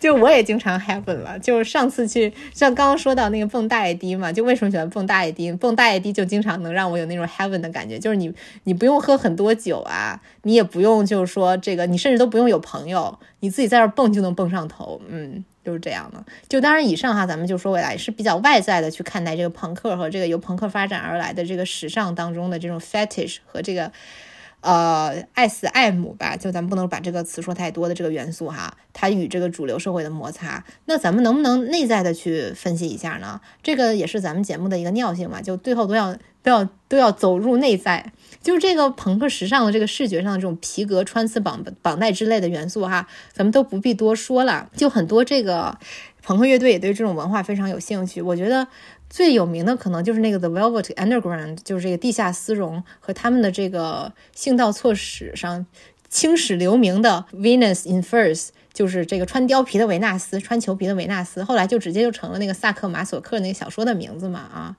这首歌它就是以这个。这个 S.M 的这种离经叛道来表达，他们其实是同性恋对于当时世俗禁忌、世俗道德的那种态度和那种挑战嘛。啊，不过我当时听这歌，听出一种那个发条橙的味道。我觉得，但但是他那个制作人是安迪沃霍嘛，就他也是这种感觉，就是一肚子坏水，还是个受虐狂。就安迪沃霍，我觉得他一定是个 M 吧，我感觉他应该不是 S。我我有我我不知道哈，不知道具体的我也没看。我觉得挺 S 的，他给我有一种暴君的感觉。不，我觉得不不，他是那种很坏，但是很坏的暴君，但是一定要人打的屁股那种感觉。就咱们说回来，就是朋克和男同性恋，我觉得在当时都有一种。怎么说呢？很自嘲，甚至是自我贬低的这么一种姿态。就他们都选择与主流文化决裂，并且就是自我边缘化嘛。但是当时呢，就这种集体边缘化却产生出一种非常奇怪而又强烈的性冲动。这么说有点抽象，咱们就举个例子，就比如那科特·科本啊，就他就整天在在台上摆烂嘛，就那个样子就非常抖 M，就还是很性感。当然为什么呢？还是因为长得好看。这里多说一句，其实我觉得当时那些乐队啊特别出名，最后。还不是因为长得好看，或者至少你特别有风格嘛，啊。你才能出圈嘛？其实自古至今都是这个道理。就无论是当时那个朋克还是男同性恋啊，我觉得他们的反抗都是带有一种集体性的。就说到这个问题，就要请出巴塔耶了。就他这个巴士玄学就怎么说的呢？这个问题就是说，集体的身份的自我认同，它的确具有一种内在的性意味。它要求的是个人自我的超越，或者说是湮灭。同时呢，它又要变成某种具有传递性和跨越性之物。然后他又开始。大比喻了，他就说是如同舒适的子宫和无欲的死亡。我觉得这个说法倒是固然是很机灵啊，就是巴塔也很会抖机灵，他能他能非常敏锐的看到这个集体性当中的这个性意味，可以说是非常敏锐哈。但是呢，他这个论述他最后又搞比喻了，我觉得就是有点无法说服我，因为。就有点有点糊弄吧，如同舒适的子宫。所以，我们这个时候我们要引用一下这个时装评论都很爱的这个时髦的这个德勒兹啊，就是德勒兹。我不知道为什么，就是搞时装评论的人都好喜欢引用他呀。嗯，就他就认为这个受虐狂哈，他咱们主要是说受虐狂嘛啊，这个这个他需求在身体上被征服，是为了去消抵他在超我手中道德上的屈服啊，他将超我赋予。外在的一方来驱逐，而不是屈服于他的他们的超我，从而去瓦解社会强加于自身的这个意义，去摧毁社会中认为的那个本该如此的那个我，因为超我就有很大的那个外在社会去强加于自身的那个意义嘛，所以说这个就是当时的这个男同性恋和朋克都要去消解的一个东西。我觉得这个朋克精神哈，咱们老说朋克精神，这话就说的就感觉痛痒才说这种话呢，一言以蔽之就是 我是个大垃圾。啊，我觉得你要没有这个态度，我觉得就不能当朋克吧。嗯，就这个和同时期的这个男同性恋文化当中，就这种自我边缘化、自我性化和物化的这种方式，呃，我觉得恰恰是和这种受虐狂啊，这个超驱逐超我的做法是非常一致的。就也就是说，我是个大垃圾嘛，就大家都是这样的啊。就并且这也是有一种就自主权和自我表达失势的这种发泄的。这种隐含在其中啊，就是说我就是因为我我没有办法呃非常完整的，或者是说呃非常呃自洽的，或者是说呃非常就是有拥有一个百分之百的权利去表达自我吧，我就是因此才愤怒，所以我才失势，所以我才发泄，所以我才说我是个大垃圾。所以说它不是像表面看起来那么简单，它就是一种对于屈服的渴望，或者说是一种单纯的自我贬低嘛。啊，我觉得这儿多说一句哈，我觉得女性的话，你是一个社会中的女性，你还是不太能以这种方式去抵抗呢。就是咱们之前说那个黑木香啊这样的女性，她可能算一个啊。一个这种的，就是说我我我就我就当当一个垃圾去去反抗，但是啊，当然当然我们也不是说这个 AV 女优就是垃圾哈，不是这个意思啊，但是就是说女性本身在父权社会中，她已经具有一种某种程度上是一个性工具的意味了。就你说你朋克嘛，就她放弃，她可以放弃社会意义上的白人身份，我自甘堕落，我做个少数族裔，我成为一个社会意义上的黑人，对吧？男同性恋呢，你可以放弃一个男性的身份啊，就是我我我自甘堕落，我成为一个女性或者是一个。呃，跨性别的人或者怎么样，但是女性本身她已经退无可退，也无法放弃了。你再放弃的话，你最后结果你就彻底就湮灭了，对吧？所以说，我觉得这不是一个女性的路啊。嗯，就是这个。对对对，说到这个，我插一句，就是姐妹，就是说到这个女性退无可退，就原来我们不是聊过嘛？就是为什么就是男扮女装就是很搞笑，但是女的扮男的就不搞笑，就是因为就是喜剧就是矮化自己，你女性已经没有办，你男的可以。扮女的矮化自己来搞笑，但是女的已经无法再矮化了，所以她很难去，就是通过去去扮演一种身份来搞笑。嗯，是这样的，嗯，对呀，所以说换言之，就是我们可以嘲讽一切比我们地位高的人嘛，但是。啊，就是能扫射咱们。对对，因为我我们真的我们女性，然后我们无产阶级都最低了，对呀，所以说我们说什么都是都不是傲慢，就是这个道理。都是在对，都是在向高处的向强权向爹开炮。对呀，都是向更强者抽刃嘛，咱们用鲁迅的话说啊，就是这样。嗯，咱们说回来啊，就是这个受虐狂，他这种实践嘛，他要他要向超我超我夺回这种所谓的自我。自主权的这个战场是哪呢？就是皮肤。我们就说到说回到这个皮肤的 fetish 这个问题上，我们细看这个穿裘皮的维纳斯这个歌词啊，它不停重复就是什么 shiny shiny boots of leather，还有这种被鞭打的这种痛苦嘛。这其实就是一种皮肤的 fetish，这种皮肤的 fetish 它非常容易延伸到时尚领域。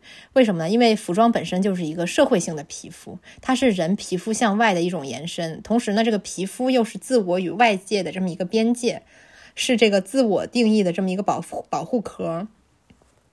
就是外在的感觉需要通过皮肤产生心理反应，而皮肤同时又是大脑的延伸，所以说这个皮肤它是具有一个双重的性质嘛，对吧？它它既是保护自我的，它又是这个把自我与外界隔绝开的。从这个角度看呢，就是朋克与受虐狂，它都是在做这种皮肤的实验，只不过是前者呢，就是这个朋克，它是在社会性的皮肤上，基本是在社会性的皮肤上啊，后者主要是在生物性的皮肤上去做这个实验。当然双。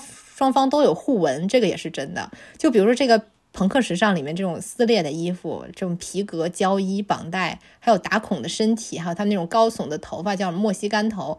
哦，对了，说到高耸头发，那个。渡边淳弥最近好像非常痴迷于这种杀马特头，大家可以看看他去年和今年的那个秀场，我觉得特别有意思啊。就是就是他们都是通过这种这个对皮肤的攻击去体现自己这种非常激进的独立意志，同时这个视觉上赋予了。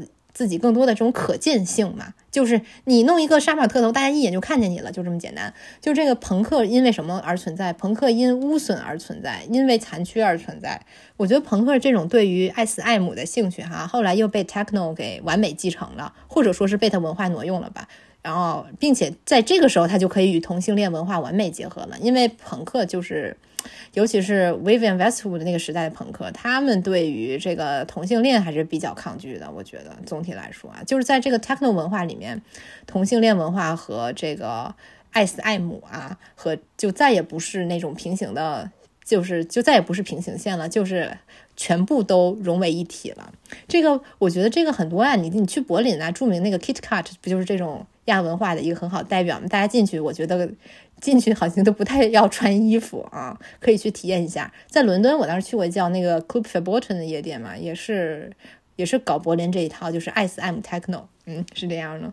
就国内的 techno 其实夜店也很爱搞这种 SM party。虽然我就是他不是真的在里边就是对你干什么，他只是他只是弄一这么一种氛围啊。就是你不会干什么，你在里边跟你平时去蹦迪是一样的啊。就是他可能会有一些表演之类的。当然，我在成都的体验是，嗯，有一些稍微的那么一言难尽哈。就是期期待下次全副武装去上海看看吧。就听说那个上海那个特别亚的那个 Beats，他们就经常就是会有这种活动嘛。我下次去看看怎么样？嗯，哦对，A Beats，我觉得就是特别典型的那个，嗯，亚逼亚逼 techno 风格，就它跟那种。啊，大爷低有点稍微有点区别啊，不是稍微区别挺大，就它的那个 BPM 就特别高，但是你整个你你听上去就是，我不知道该怎么形容，就是压，就是就是很压，嗯，除就除了这个，咱们就说回来哈，说回这个 Vivienne Westwood，就除了这个咱们大谈特谈的 SM 元素啊，这个 Vivian Westwood，我觉得他在解构这个。他也做了很多这种所谓的这种 historical 的这种衣服，这种解构维多利亚式的女装嘛，还有什么海盗服呀什么的这种。然后他在做这些东西的时候，他都不忘去强调那个肩腰臀线啊。不管怎么说，这个朋克女的再酷，她得有性魅力，是不是哈？所以说我就是觉得，为什么她穿的衣服，她她穿她的衣服就会显人好看呢？其实也是在这儿，就她永远那个那个。肩腰线是臀，它它都是有的啊，并且我觉得它的设计底色里面还有对那种 Tess 或者 Teddy Boy 的这种文化的这种承袭啊。这个什么叫这个 Tess 呢？它就是那个更浮华的那种，呃，爱德华七世服装的这个七十年代版本吧。通俗来说，这种 Tess 这种亚文化也是很多这种发端于英国的 subculture 的，我觉得是另一条暗线，他们算是个老祖宗。这个。这个这个亚逼群体是这个斯图亚特霍尔他们这帮这个伯明学伯明翰学派的这个老亚逼观察家研究的最多的这个人群啊，因为因为什么？因为在他们那个时代，这个 test 这个亚逼群体已经定型了。那个朋克那个时候才刚刚出现呢 Vivian Westwood 那个时候可能也就是个服装店小老板嘛。所以说，斯图亚特霍尔其实他没有办法总结朋克的一生了，但是他基本上可以总结这个。Taz, Moss, Rockers，再加上一个这个 Skinhead，这个这些这些亚裔群体的发展史，Skinhead 太阳刚了哈，我们完全没有什么兴趣研究。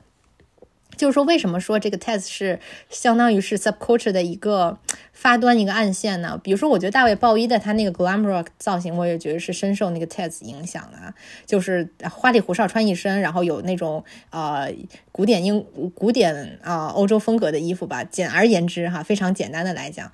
毕竟他也是经历过这个时代，他是从这个时代成长的哈。有一部电影叫《天鹅绒金矿》，大家可以去看一看啊。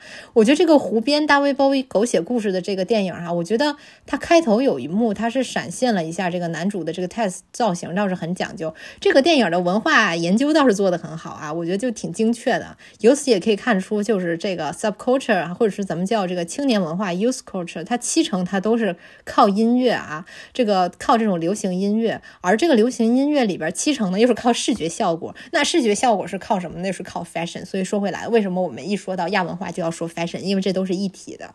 就这个 glam rock 到了日本就变成视觉系了嘛，来了中国就变成杀马特了。所以这是一条很很有趣的这个线哈，就杀马特丝绸之路。就所以说，我觉得说杀马特说自己是贵族，那也是真的呀，因为他们的着装可以追溯到英国的爱德华七世嘛，他们可是从 Tats 来的。就我觉得这个伯明翰学派观察的另一。另一路亚比 Moss，Moss 跟 Tats 非常不一样啊，就是 Modernist，其实就是简称就是 Moss 啊，他们应该算是这个七十年代的这个伦敦版的 City Boy 啊，他们是他们是不华丽的那一帮人，就按照他们当年那个摩登的标准，什么叫摩登呢？就是穿这个 Fred Perry 李维斯牛仔裤、窄西装、军装外套嘛，就是这样，就这个 Fred。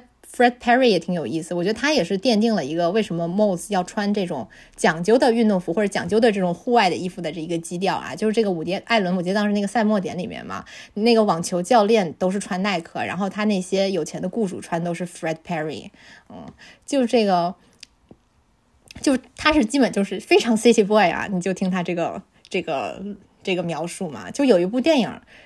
对，这也有一部电影很考究，叫《四重人格》，大家可以去看一下，就是这种 MOS 的穿搭模板。就是我觉得这些电影他们很多那种文化研究都做得很好呀，不得不说，就是高手可能都去拍电影了吧？开玩笑啊，开玩笑。就是为什么这个 MOS 就算亚逼呢？因为我觉得他们主要的构成都是这个工人阶级嘛，就是他们当时就是一些工人阶级不攒钱年轻人，就不像他们那些呃二战之后特别穷的父母一样，他们就是发了工资就是买衣服。这是谁呢？这是我啊，这倒是。跟现在的这个亚逼挺像的哈，就并且这些这个亚逼观察家，就像这斯图亚特·霍尔等人的这些亚亚文化理论的基底，我觉得他们还是马克思主义，他们就是还是怎么定义亚裔，就这伯明翰学派的人，基本还是按照这阶级理论的划分去划分亚裔，所以说他们。从这个斯图亚特霍尔这个角度来说，他们也确实确实是算得上是亚逼了哈。m o s e 也是衍生出了很多很多的时尚风格嘛。他你说在英国除了这个 Oasis 兄弟俩这种哈，就他们这种这种实实在对这个时尚没有太大贡献的足球流氓之外哈，我觉得其实他对日本的这个 City Boy 这个影响是非常大的啊。我自己是这么觉得，我觉得这也是一条这个时尚丝丝绸之路了。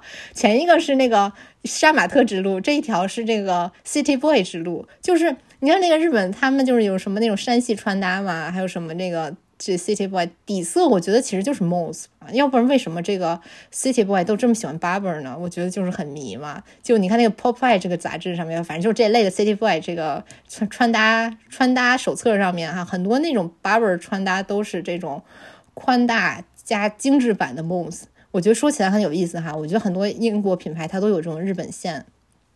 就包括这个 Vivian Westwood 也是有日本线嘛，啊，当时也是借这个娜娜这个这个动漫加上它一系列的这种电影这种文化这种日系朋克啊，就大火过一把嘛。而这个 Barber 我觉得。它甚至比在英国本土更受欢欢迎吧？我感觉那个英国线那个 Barber 都是那种基础大爷款，就四十岁男的穿的。但是你看它那个 Barber International 就时髦很多嘛，而且就是连连出那些就是那个时髦款呀，跟什么 No 啊，还有那个那个 What You Must Create 那些牌子就是联名嘛。啊，这个在大家好像在那个 Dover Street Market 也能买到哈，就是我前阵还看见了，就似乎我觉得受众也是都是这些 City Boy 才穿这些东西，就。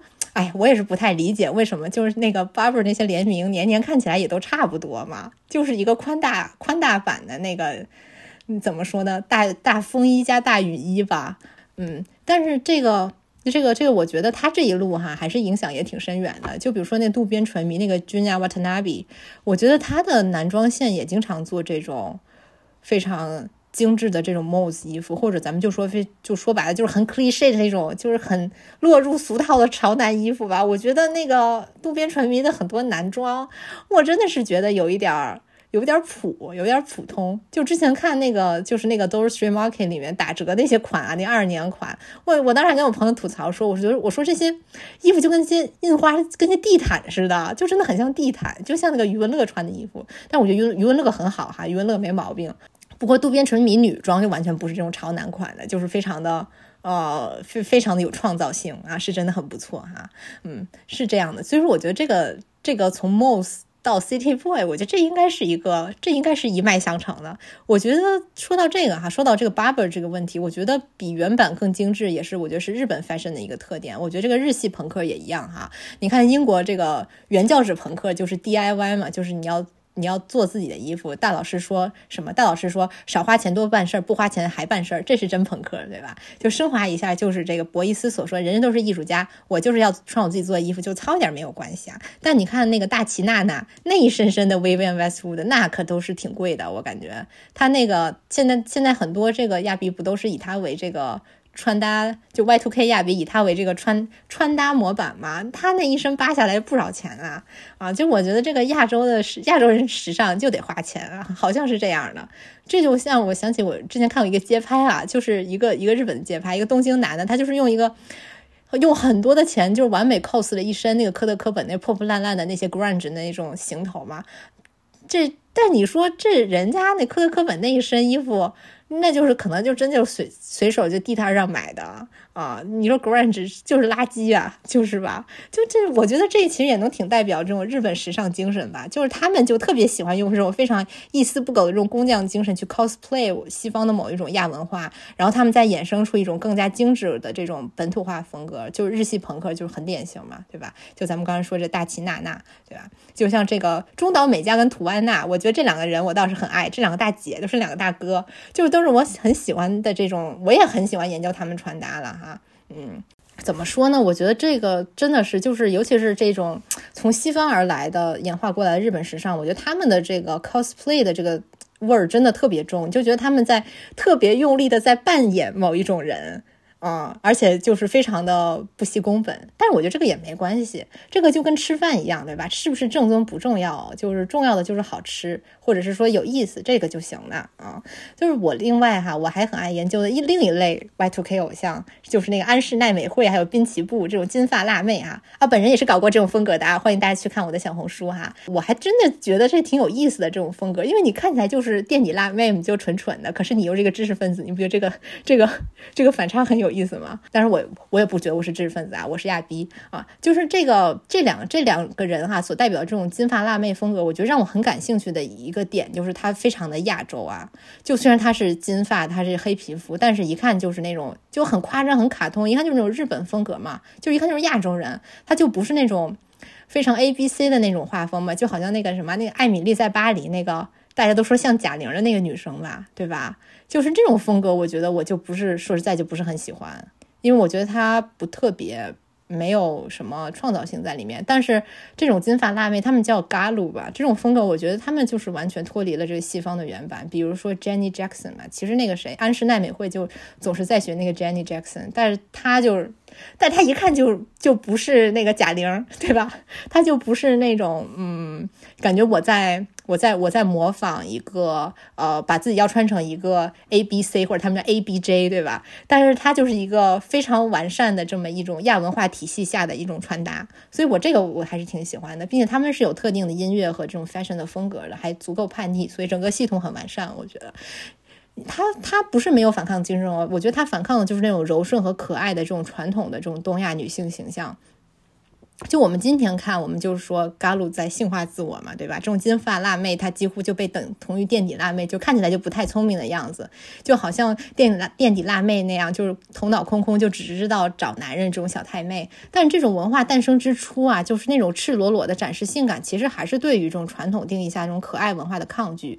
所以说，从这个角度说，倒是和这种朋克与男同性恋当年那个文化的反抗有点相似，就是说我通过性化我自己，我去反抗。只是我觉得。的东亚的这种具有叛逆性的社会文化，总是要晚个几十年嘛。啊，当然了，就是像所有的亚文化一样，它现在也已经非常商业化了，我们也看不出来，几乎看不出来它有什么抗争性在里面了。我觉得这里顺便推荐一下，就是我最近非常喜欢的一个女团，就是这个 XG 嘛。我最近很很爱他们，我觉得他们好亚呀穿的，就不愧是这个滨崎步，还有这个安室奈美惠师妹，我觉得特别纯血 Y2K，每一套都穿的特别亚。我觉得他们怎么说呢？有一个很大的好处就是他们不太去呃呃说一定要我要我一定要显自己腿长或者身材。好或者怎么样的，像因为比起韩团来说，他们也确实矮嘛，啊，但是就是呃，他们能能能牺牲这个显自己好看去去保持自己时尚度，这一点我觉得很棒哎，嗯。要说到这种百分之百的这个日本纯血的这个时尚啊，就是这个那又得提到那个三巨头了，并且我觉得就是我们讲它可以跟这个西太后做个对比嘛，就是由此我们也可以看一看这个西太后的影响力确实是很大的。你看，就是她的这个不管是她对街头时尚的影响，还是对这种呃 high fashion 的这种影响，她都能横跨一个亚欧大陆呢，都是都是走的都是个丝绸之路。就是这个三巨头，我觉得。他们也是做解构哈，但是我觉得比起 Vivienne Westwood 来说，就这些日本设计师，他就是。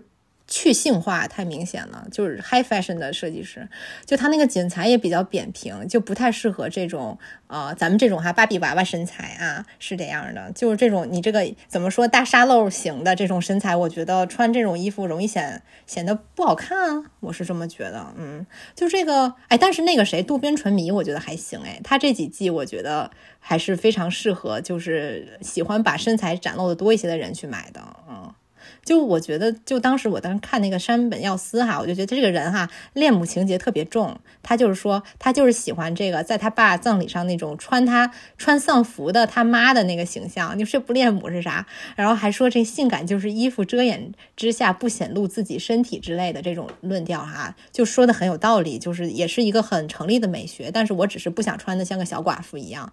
要说这个 UG 啊，就这种山本耀司的这个男装，我觉得还比女装更让我有 有购买欲吧。我觉得男装的线条更加的就奔流洒脱，虽然说就是很多款式就是一直在这种不羁的武士浪人、寻死觅活的太太宰治和油腻老艺术家之间来回横跳啊，就男的穿的。多的话，穿一身山本耀司真的有点油腻，就是会穿出那种特别点的那种山本耀司加 Rick Owens 这种暗黑系潮男这种就特别油腻的这种感觉吗。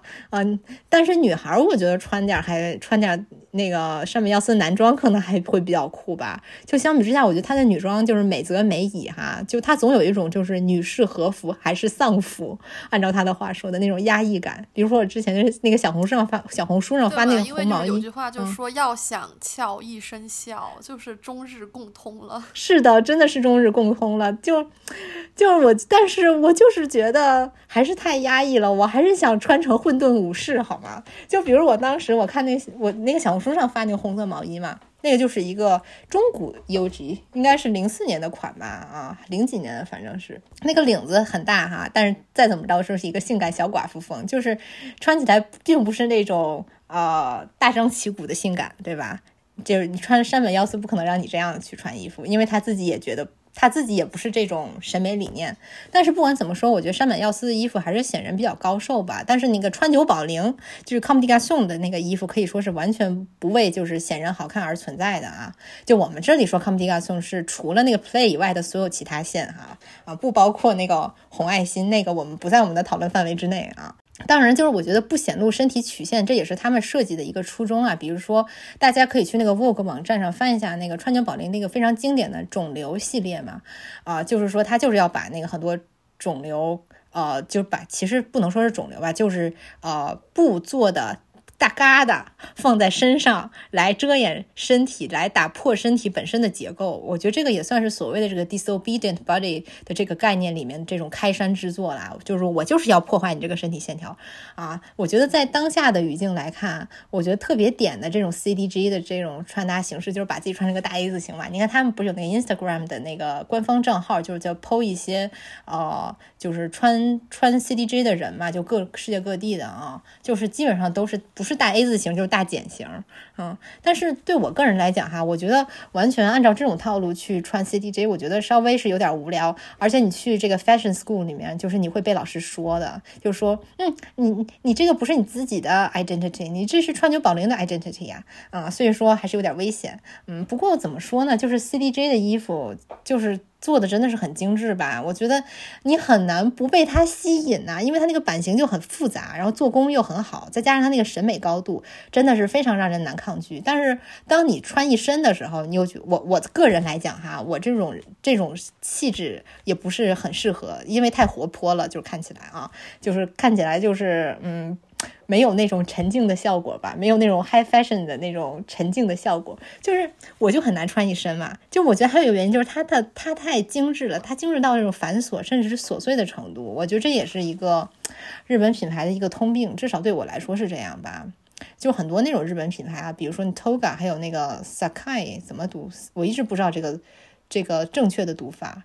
还是 Sakai，，是不是这么听起来更 更更对一点？感觉 就是就是 Toga 这牌子这名字就够做题家的。你说他还非弄个拉丁语啊？就这个男装线叫这个 Toga Virilis，至少它这个语法没有错误。但是它女装叫 Toga Pula，我当时就觉得很疑惑哈。按理说哈，女孩咱们要开始考证了。按理说这女孩是什么呢？女孩的属格应该是 Pulla 吧？Pu p u e l a 或者至少你叫一个主格，你叫 Puella，对吧？可能我觉得这个设计师古田太子怕这个日本人不会读 Puella 或者 Puella 就太怪了啊，所以他就变成 Toga Pula。我是我是猜测哈，哎，说到这古田太子，他好像也是说他自己特别受 Vivian Westwood 的影响啊，这个这个，所以才才做的这个 Toga，也我们也可以看到他那些鞋啊什么的，就是挺朋克的，有那个味儿啊。就是我觉得按照这个思路吧，我觉得咱们就咱们就可以，咱们搞一个 Kimono Kawaii，咱们就叫这这名字，咱们就专卖那个荧光色大卫衣啊，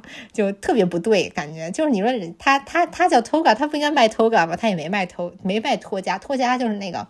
那个那个，给大家解释一句啊，那些罗马元老院的人穿的衣服，就那个大袍子啊，挂在身上那种东西。我觉得就是这些个品牌吧，就是这个 Toga，还有 Sak。萨卡萨卡伊萨卡伊这些牌子，就这一堆褶那一堆拉链的，固然非常的精工细作哈。当然，我还再再次要说，我就 Toga Pula，我就是很很爱他的鞋，本就非常亚逼，就是无法割舍。但是我觉得他们这种精工细作，他们都潜藏有一种这个浮世绘美学哈。咱们怎么说呢？这个事儿就是所有的细节都在一个平面上，就跟那个细胞增殖一样，就是那种密密层层就平铺开来啊。就有时候觉得，呃，这个细节这么多，就是它就会淹没你的身体本身。我觉得还可能还是适合那个身体的。肉身没有那么沉重的人来穿这个东西，就比如说我最近刚收到一件就是 CDJ Home Home Plus 的这个一个燕尾服这么一个衣服啊，我当时就非常爱这个衣服，就是因为它那个结构之精细哈，就简直就像是艺术品一样。但是我觉得如果这些衣服你穿满一身呢，就你看起来就好像被这个衣服吞噬了一样，就好像衣服才是生命体，但是人只是这个一个非常苍白的一个二维平面。所以就是我就还是觉得就是为什么。嗯，白人穿这个少，我觉得白人的肉身都太沉重了，就还是很多东亚人那种身身材比较平，就看起来比较，就你也不是不是不一定是绝对的胖瘦啦啊，就即使是你很瘦的很多白人，就是他那个。骨骼支棱一起来，你觉得他那个肉身还是很沉重，但是很多亚洲人的他有那种轻盈感嘛，然后那个胳膊腿也没有非常长，然后整个人看起来非常适合穿这种衣服。我觉得这也是一种美学吧，我觉得就看个人的这种取舍了，就是看你是想要显露自己的身体，还是想要隐藏自己的身体呢？就我印象很深刻的就是二二年春夏就很近的一季嘛，就这个。CDJ 的巨大的茧型连衣裙，就穿在模特身上，就特别像那个荧光色的水母在夜空里游动。就它那个场景又弄得很诡异嘛，就是背后都是暗的，然后每一个模特他就从一个像一个木头一样的门里面出来，然后那个门还特别窄，那个大壳子几乎就是。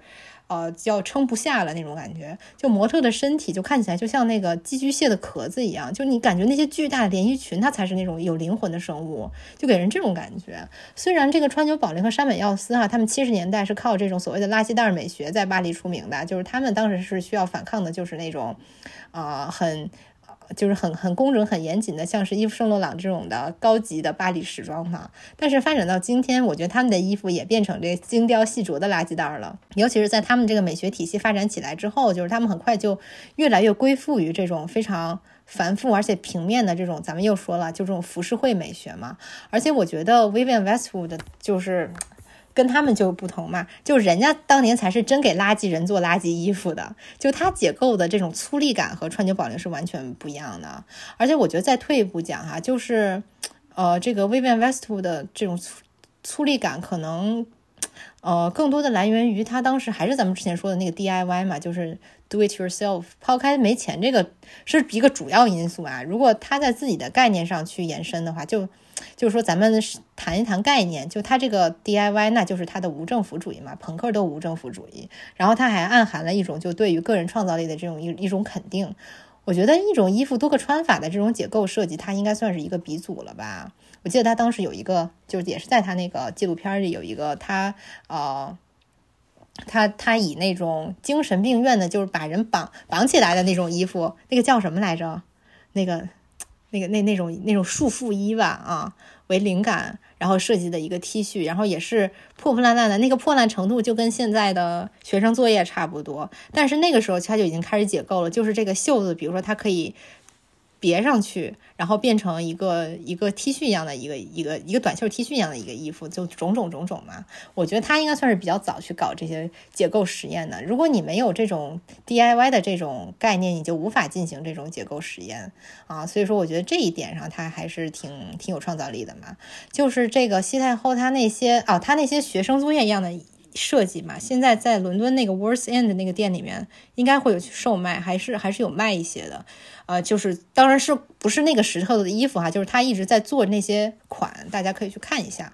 嗯，就是他的这个 DIY 和他这个差不多同时期的那个艺术家那个博伊斯嘛，我就觉得这个艺术观念上就有相近之处嘛。就是咱们刚刚说，人人都是艺术家，这是什么？这不就是 DIY 嘛？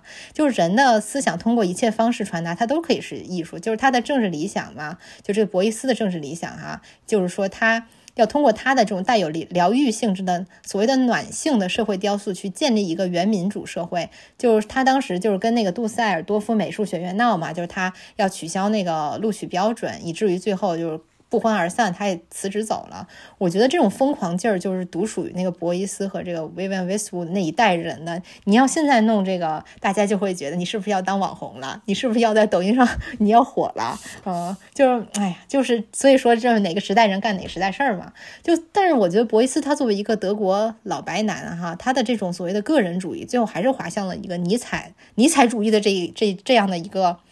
一个不能说是误区吧，但是也不是说不是很好。就他觉得他类这类艺术家，他他作为牧师去促使大众去创造，然后再配合他那些哈，他当时信一些神棍言论，什么人质学这些东西，以至以以及他要去疗愈这个战后德国社会这个出发点，然后最后还是长成了一个企图塑造神话的这种这么一种咱们打引号的吧邪教教主，就是他最后也挺邪教的，神叨叨的，我觉得不是，嗯，就是。呃，不是一个，呃，他在这方面，我觉得并不是一个非常有现代性的，甚至说某种程度和他最初的那个要创造一个民主社会所相背离嘛。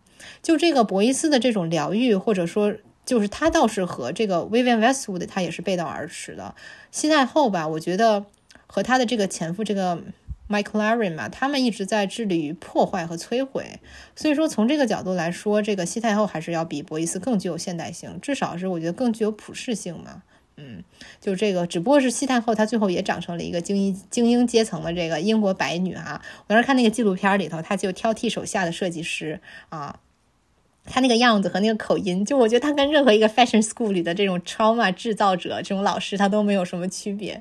但我觉得这个也无可厚非啊。我听说那个川久保玲也特别独裁嘛，然后在他在他的手底下工作也是很难受的。我我当时就想，什么像渡边淳弥这些人，他都能混出来，挺不容易的，只能说是敬佩啊。嗯，就是这个倒不是不是一个贬义嘛，就是你会觉得就是。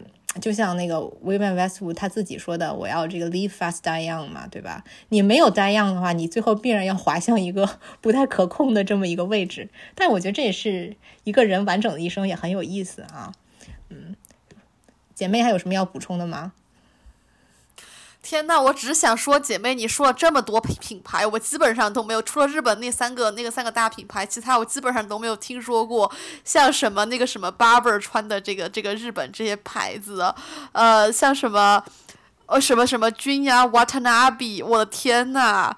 从来没有听说过，就是哎呀，一个一一一，就是听的就是一个仰慕，一个崇拜。啊，别别别别，不要这么说，咱们就是做一下小注释哈。，Jian Watanabe 他原来应该是渡边淳弥手下的一个，不是，就他叫渡边淳弥哈，他他是这个呃川久保玲手下的一个设计师，后来就是自己这个出来了做了一个线，但是他应该也是在这个川久保玲的那个整个的这个大的这个 Communication 的品牌里面的。是这样的一个状态，Barber 是一个呃英国的一个一个很老的一个牌子啦，就是专专就是那种你知道就是那种打蜡的那种外套，军装外套一样的东西，啊啊啊，那个是他们的啊，他们的一个代表产品。虽然不知道是什么东西，因为你也不穿，你也不会穿这些。我觉得这个就是要不就是四十岁的英国男的，要不就是那些 City Boy 才会买这些衣服穿。Toga Pula 我倒是知道，因为姐妹穿过嘛。但其他的真的就都不知道了。当时过年去你们家穿老亚逼了，穿了那个 Vivienne Westwood 的上衣和 Toga Pula 的鞋。嗯嗯，对，所以就这俩牌子比较知道，其他就都不知道。然后然后拎了一个那个川久保玲的包，就是整个一个人非常亚，就来你们家过年。但是我妈觉得你你那身穿的特别好看呢。哦，真的吗？哦，对啊，就所以我就觉得那个。西太后的衣服就做的雅俗共赏，老少皆老少咸宜嘛。哦，那个就像我妈这种都很很爱。那个那个那个我那个裤子还好像是我妈的裤子，我妈以前的一个牛仔裤，就是 Y two K 牛仔裤，现在又重新拿出来穿了。嗯，嗯，是的，所以就是说，就是少少花钱多办事儿，就在这儿哈。我其实说 在这儿，我们在聊这些品牌，并不是说要倡导一种消费主义，而是说我们真的就是喜欢它的设计，所以就去买。然后，然后这个，比如说我看我妈的二十年前的裤子好看，我我或者是我太姥姥的貂好看，我都会拿来穿啊，是这样的。嗯，我是这我是这样子想的。嗯，所以说不能算消费主义，不要不要不要不要贴消费主义的标签儿啊。而且我觉得是不是这个世界上真的存在消费主义？我觉得还有待商榷。嗯，我们可以单独讨论一期。嗯，姐妹刚要说什么？是被我打断了吗？没有没有，我就是想问一下这些衣服，这些就简直就像像那个像 Wikipedia 一样。哦，我那咱们俩什么时候去逛一下那个 Dover Street Market？我觉得基本都在那里面。天呐，我有那种潮人恐惧症，我在那种特别潮的人面前，我都觉得特别弱小、可怜、无助。哎，我想问一下，为什么会有人有潮人恐惧症？你不会觉得就是说你想多看他两眼吗？如果穿的很好看，看是就可以了，但是就不不要再继继续接下来接触了，要不然会衬衬衬托的我很很无辜、很土。不会有这种想法吧？我觉得就每个人风格不一样呀，你没有必要跟其他人。你就是我们现在都是原子化的时代嘛，原子化的亚逼就，倒不是和人比了，就是觉得很不一样，就是害怕社交。哦，就一看就不是一一看就不是一样的人，一看就不是一类人，就觉得啊，就不用再再去社交了。嗯，就是因为不是一类人，你才想去了解他呀。会不会有这种想法？哎，我其实倒没有那种要要了解人的这种想法，就是我没有太强的社交需求，就我觉得你不一样就算了，就没有必要再去认识了。那或者你就同类也不怎么想去认识，就我就不怎么想去认识人。哦，原来是这样啊！那所以说你，所以所以说这个这个以后咱们什么什么什么时候能去逛街，什么时候能去蹦迪，这都是待定的事儿。心理建设一下，心理就我觉得人是会变的嘛。就我读大学之前是 ENTP，呃。E N T P 读了大学变成 I N F P，哎，真的还是会变的。我之前看咱们那个听友留言，真的好多人都是从 E N T P 变成 I N F P 的，特别多。其实我觉得有一点，有有一个原因，可能是因为就是被社会毒打过了，然后就知道就是要去共情别人了，就是会去。不太不太那么想去扫射别人，去嘲笑别人，而是而是更多的去共情别人。不不不，我作为一个 ENTP，我觉得是这样。我一方面非常的共情，但是我一方面又忍不住逼逼。嗯，是这样的。而且我是我是觉得，就是大家的表达方式不一样，可能就是 NT 型的人，他不太愿意去呃感动或者是自我感动，他比较喜欢把自己的共情放到一种嘲讽的话语里面去消解吧。我是这么理解的。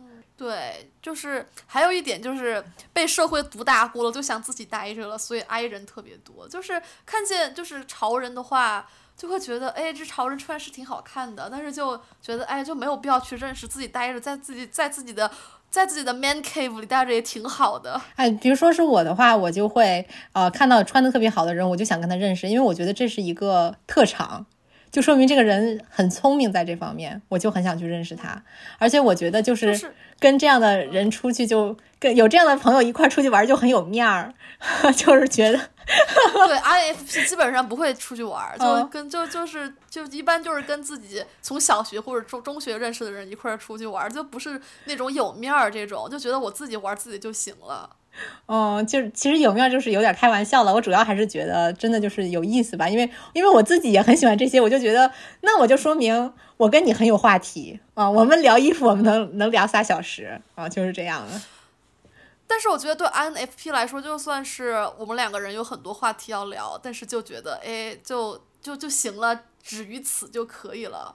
就觉得就是简而言之，就是没有那么强烈的要去跟人沟通的意愿。哦。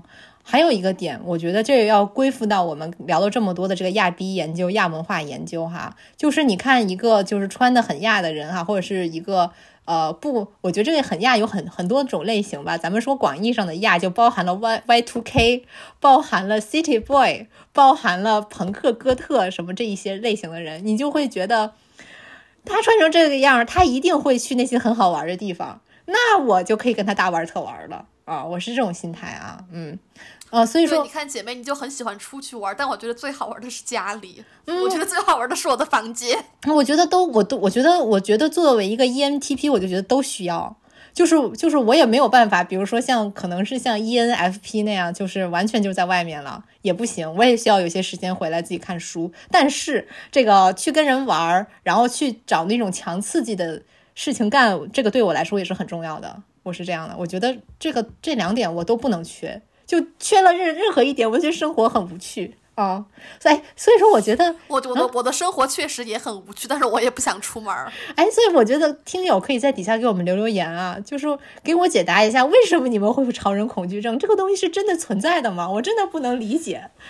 其实也不是恐惧潮人了，就觉得不是一类人，就觉得没有必要再认识了。哦，因为但是咱们那个朋友嘛，就是来咱们家里的时候跟咱们说，就是为什么他不去蹦迪，就是在门口看那些头发各种颜色的人，他就不想进去了。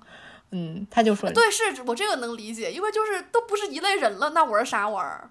嗯，我我我这个我是不能理解，我觉得，我觉得我即使是那这样说，比如说你跟你跟一群就是你看见一群人，大家都提着爱马仕包包，然后穿的穿的是 Max Mara 大衣，你也不想跟他们玩吧？我觉得可以认识一下，为什么不能玩呢？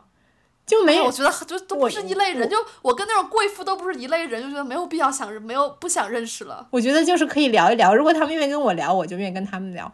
对对，还有一个一个就是，我觉得我其实对于跟人接触也好啊，甚至是说就是接触的更紧密一点，比如说谈恋爱也好呀，或者是说以后或者在做什么各种各样的事情，甚至是做播客，我都把它当成一种田野调查在看待，就是我都觉得这种 field study。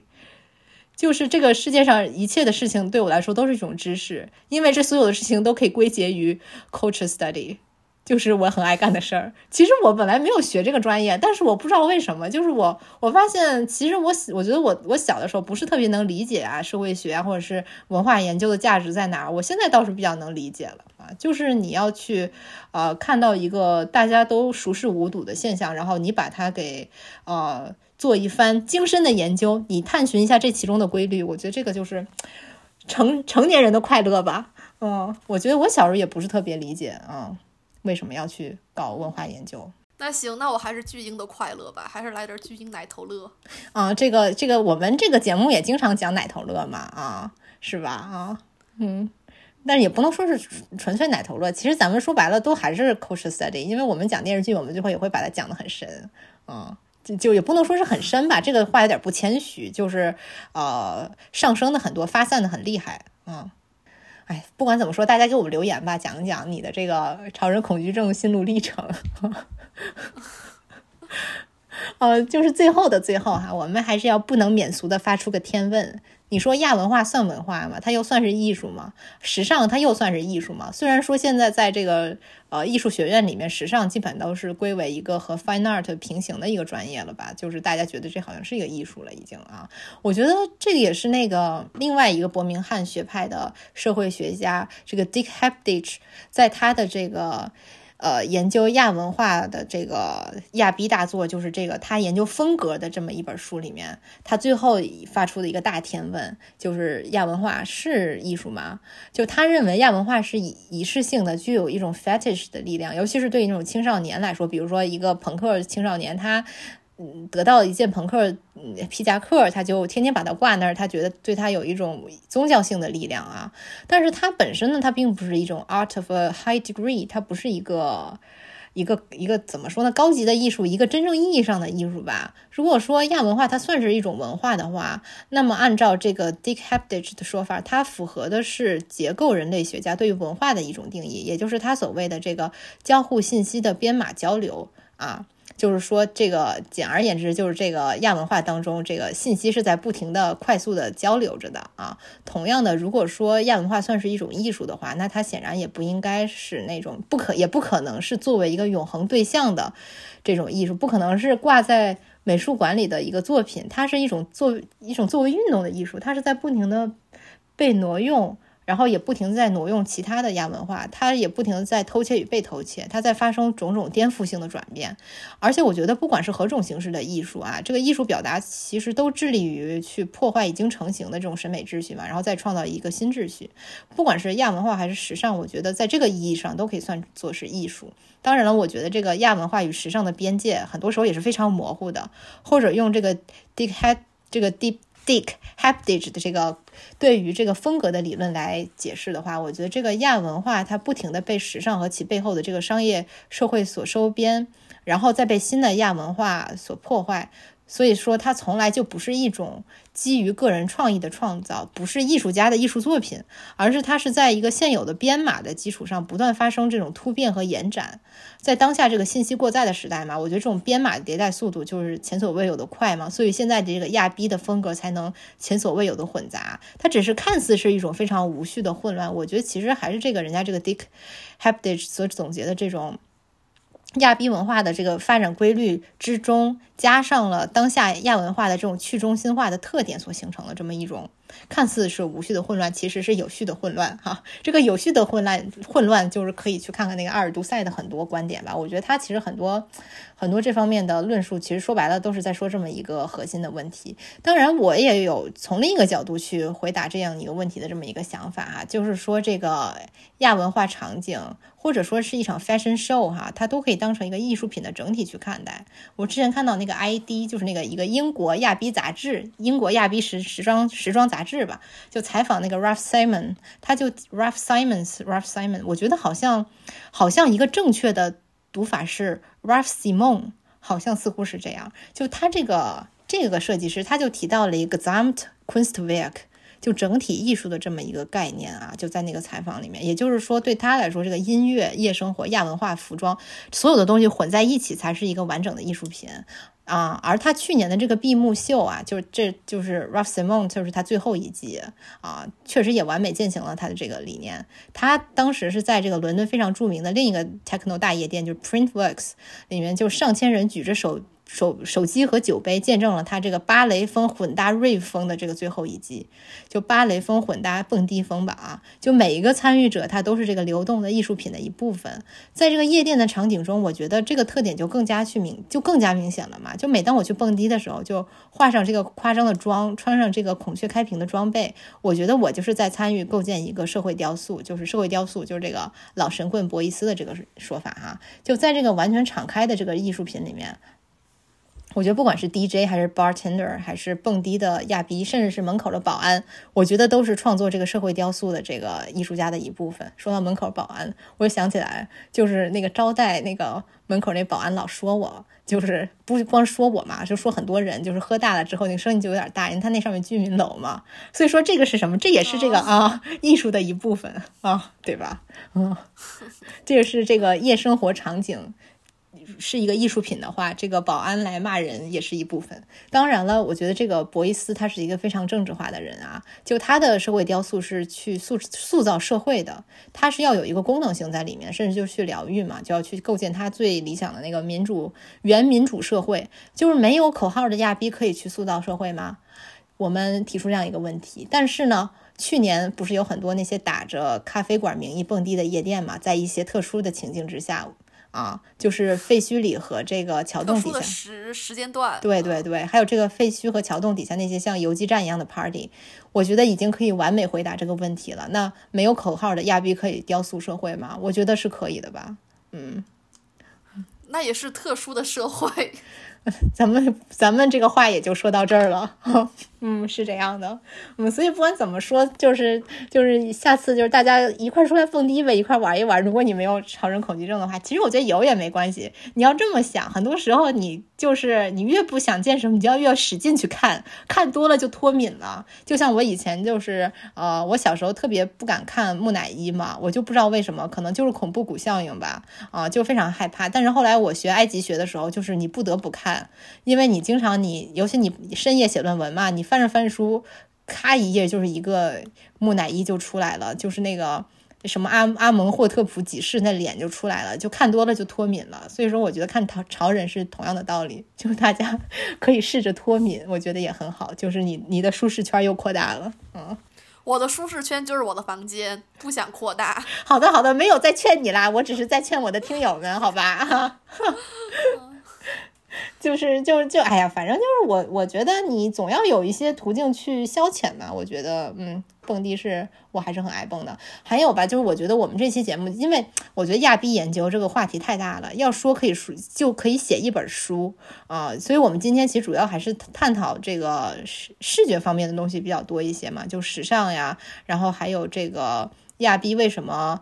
风格这么混杂这些问题，就比如说很多其他的消费的问题啊，消费主义的问题，还有呃一些阶级上的，或者是说杀马特算不算亚逼，就这些问题，嗯，我们以后再呃讨论吧。大家想听什么可以底下留言。那咱们这期就这样吧，拜拜拜拜！大家跟我一起全国寻蹦，开开心心。希望燕燕燕也能来，建设建设建设建设，好嘞，拜拜拜拜。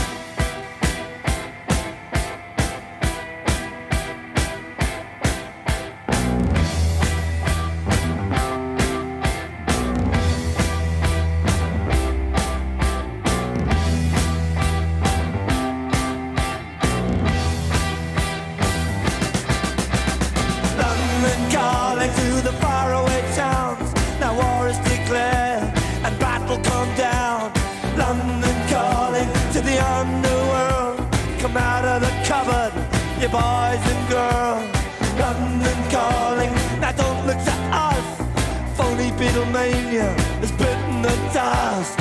London calling, see we ain't got no swing except for the rain and the truncheon thing. The ice is coming, the sun's zooming in.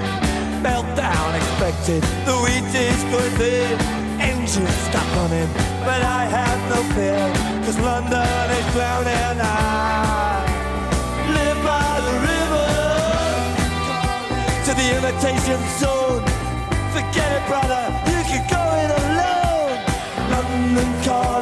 The zombies of death. Quit holding out and draw another breath. London calling, and I don't wanna shout. But while we were talking, I saw you nodding out. London calling, see we ain't got no hide except for that one with the yellowy eyes. The ice age is coming, the sun's zooming in. Engines stop running, the wheat is going thin. A nuclear error, but I have no fear, cause London is drowning. I,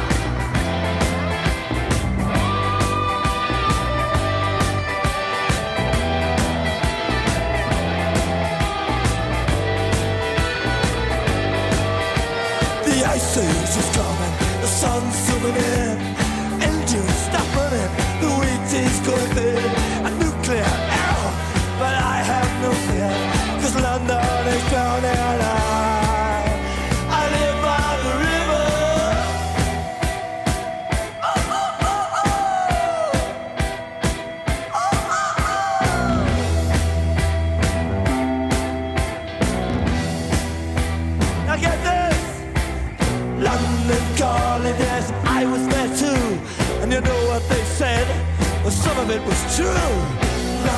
Calling at the top of the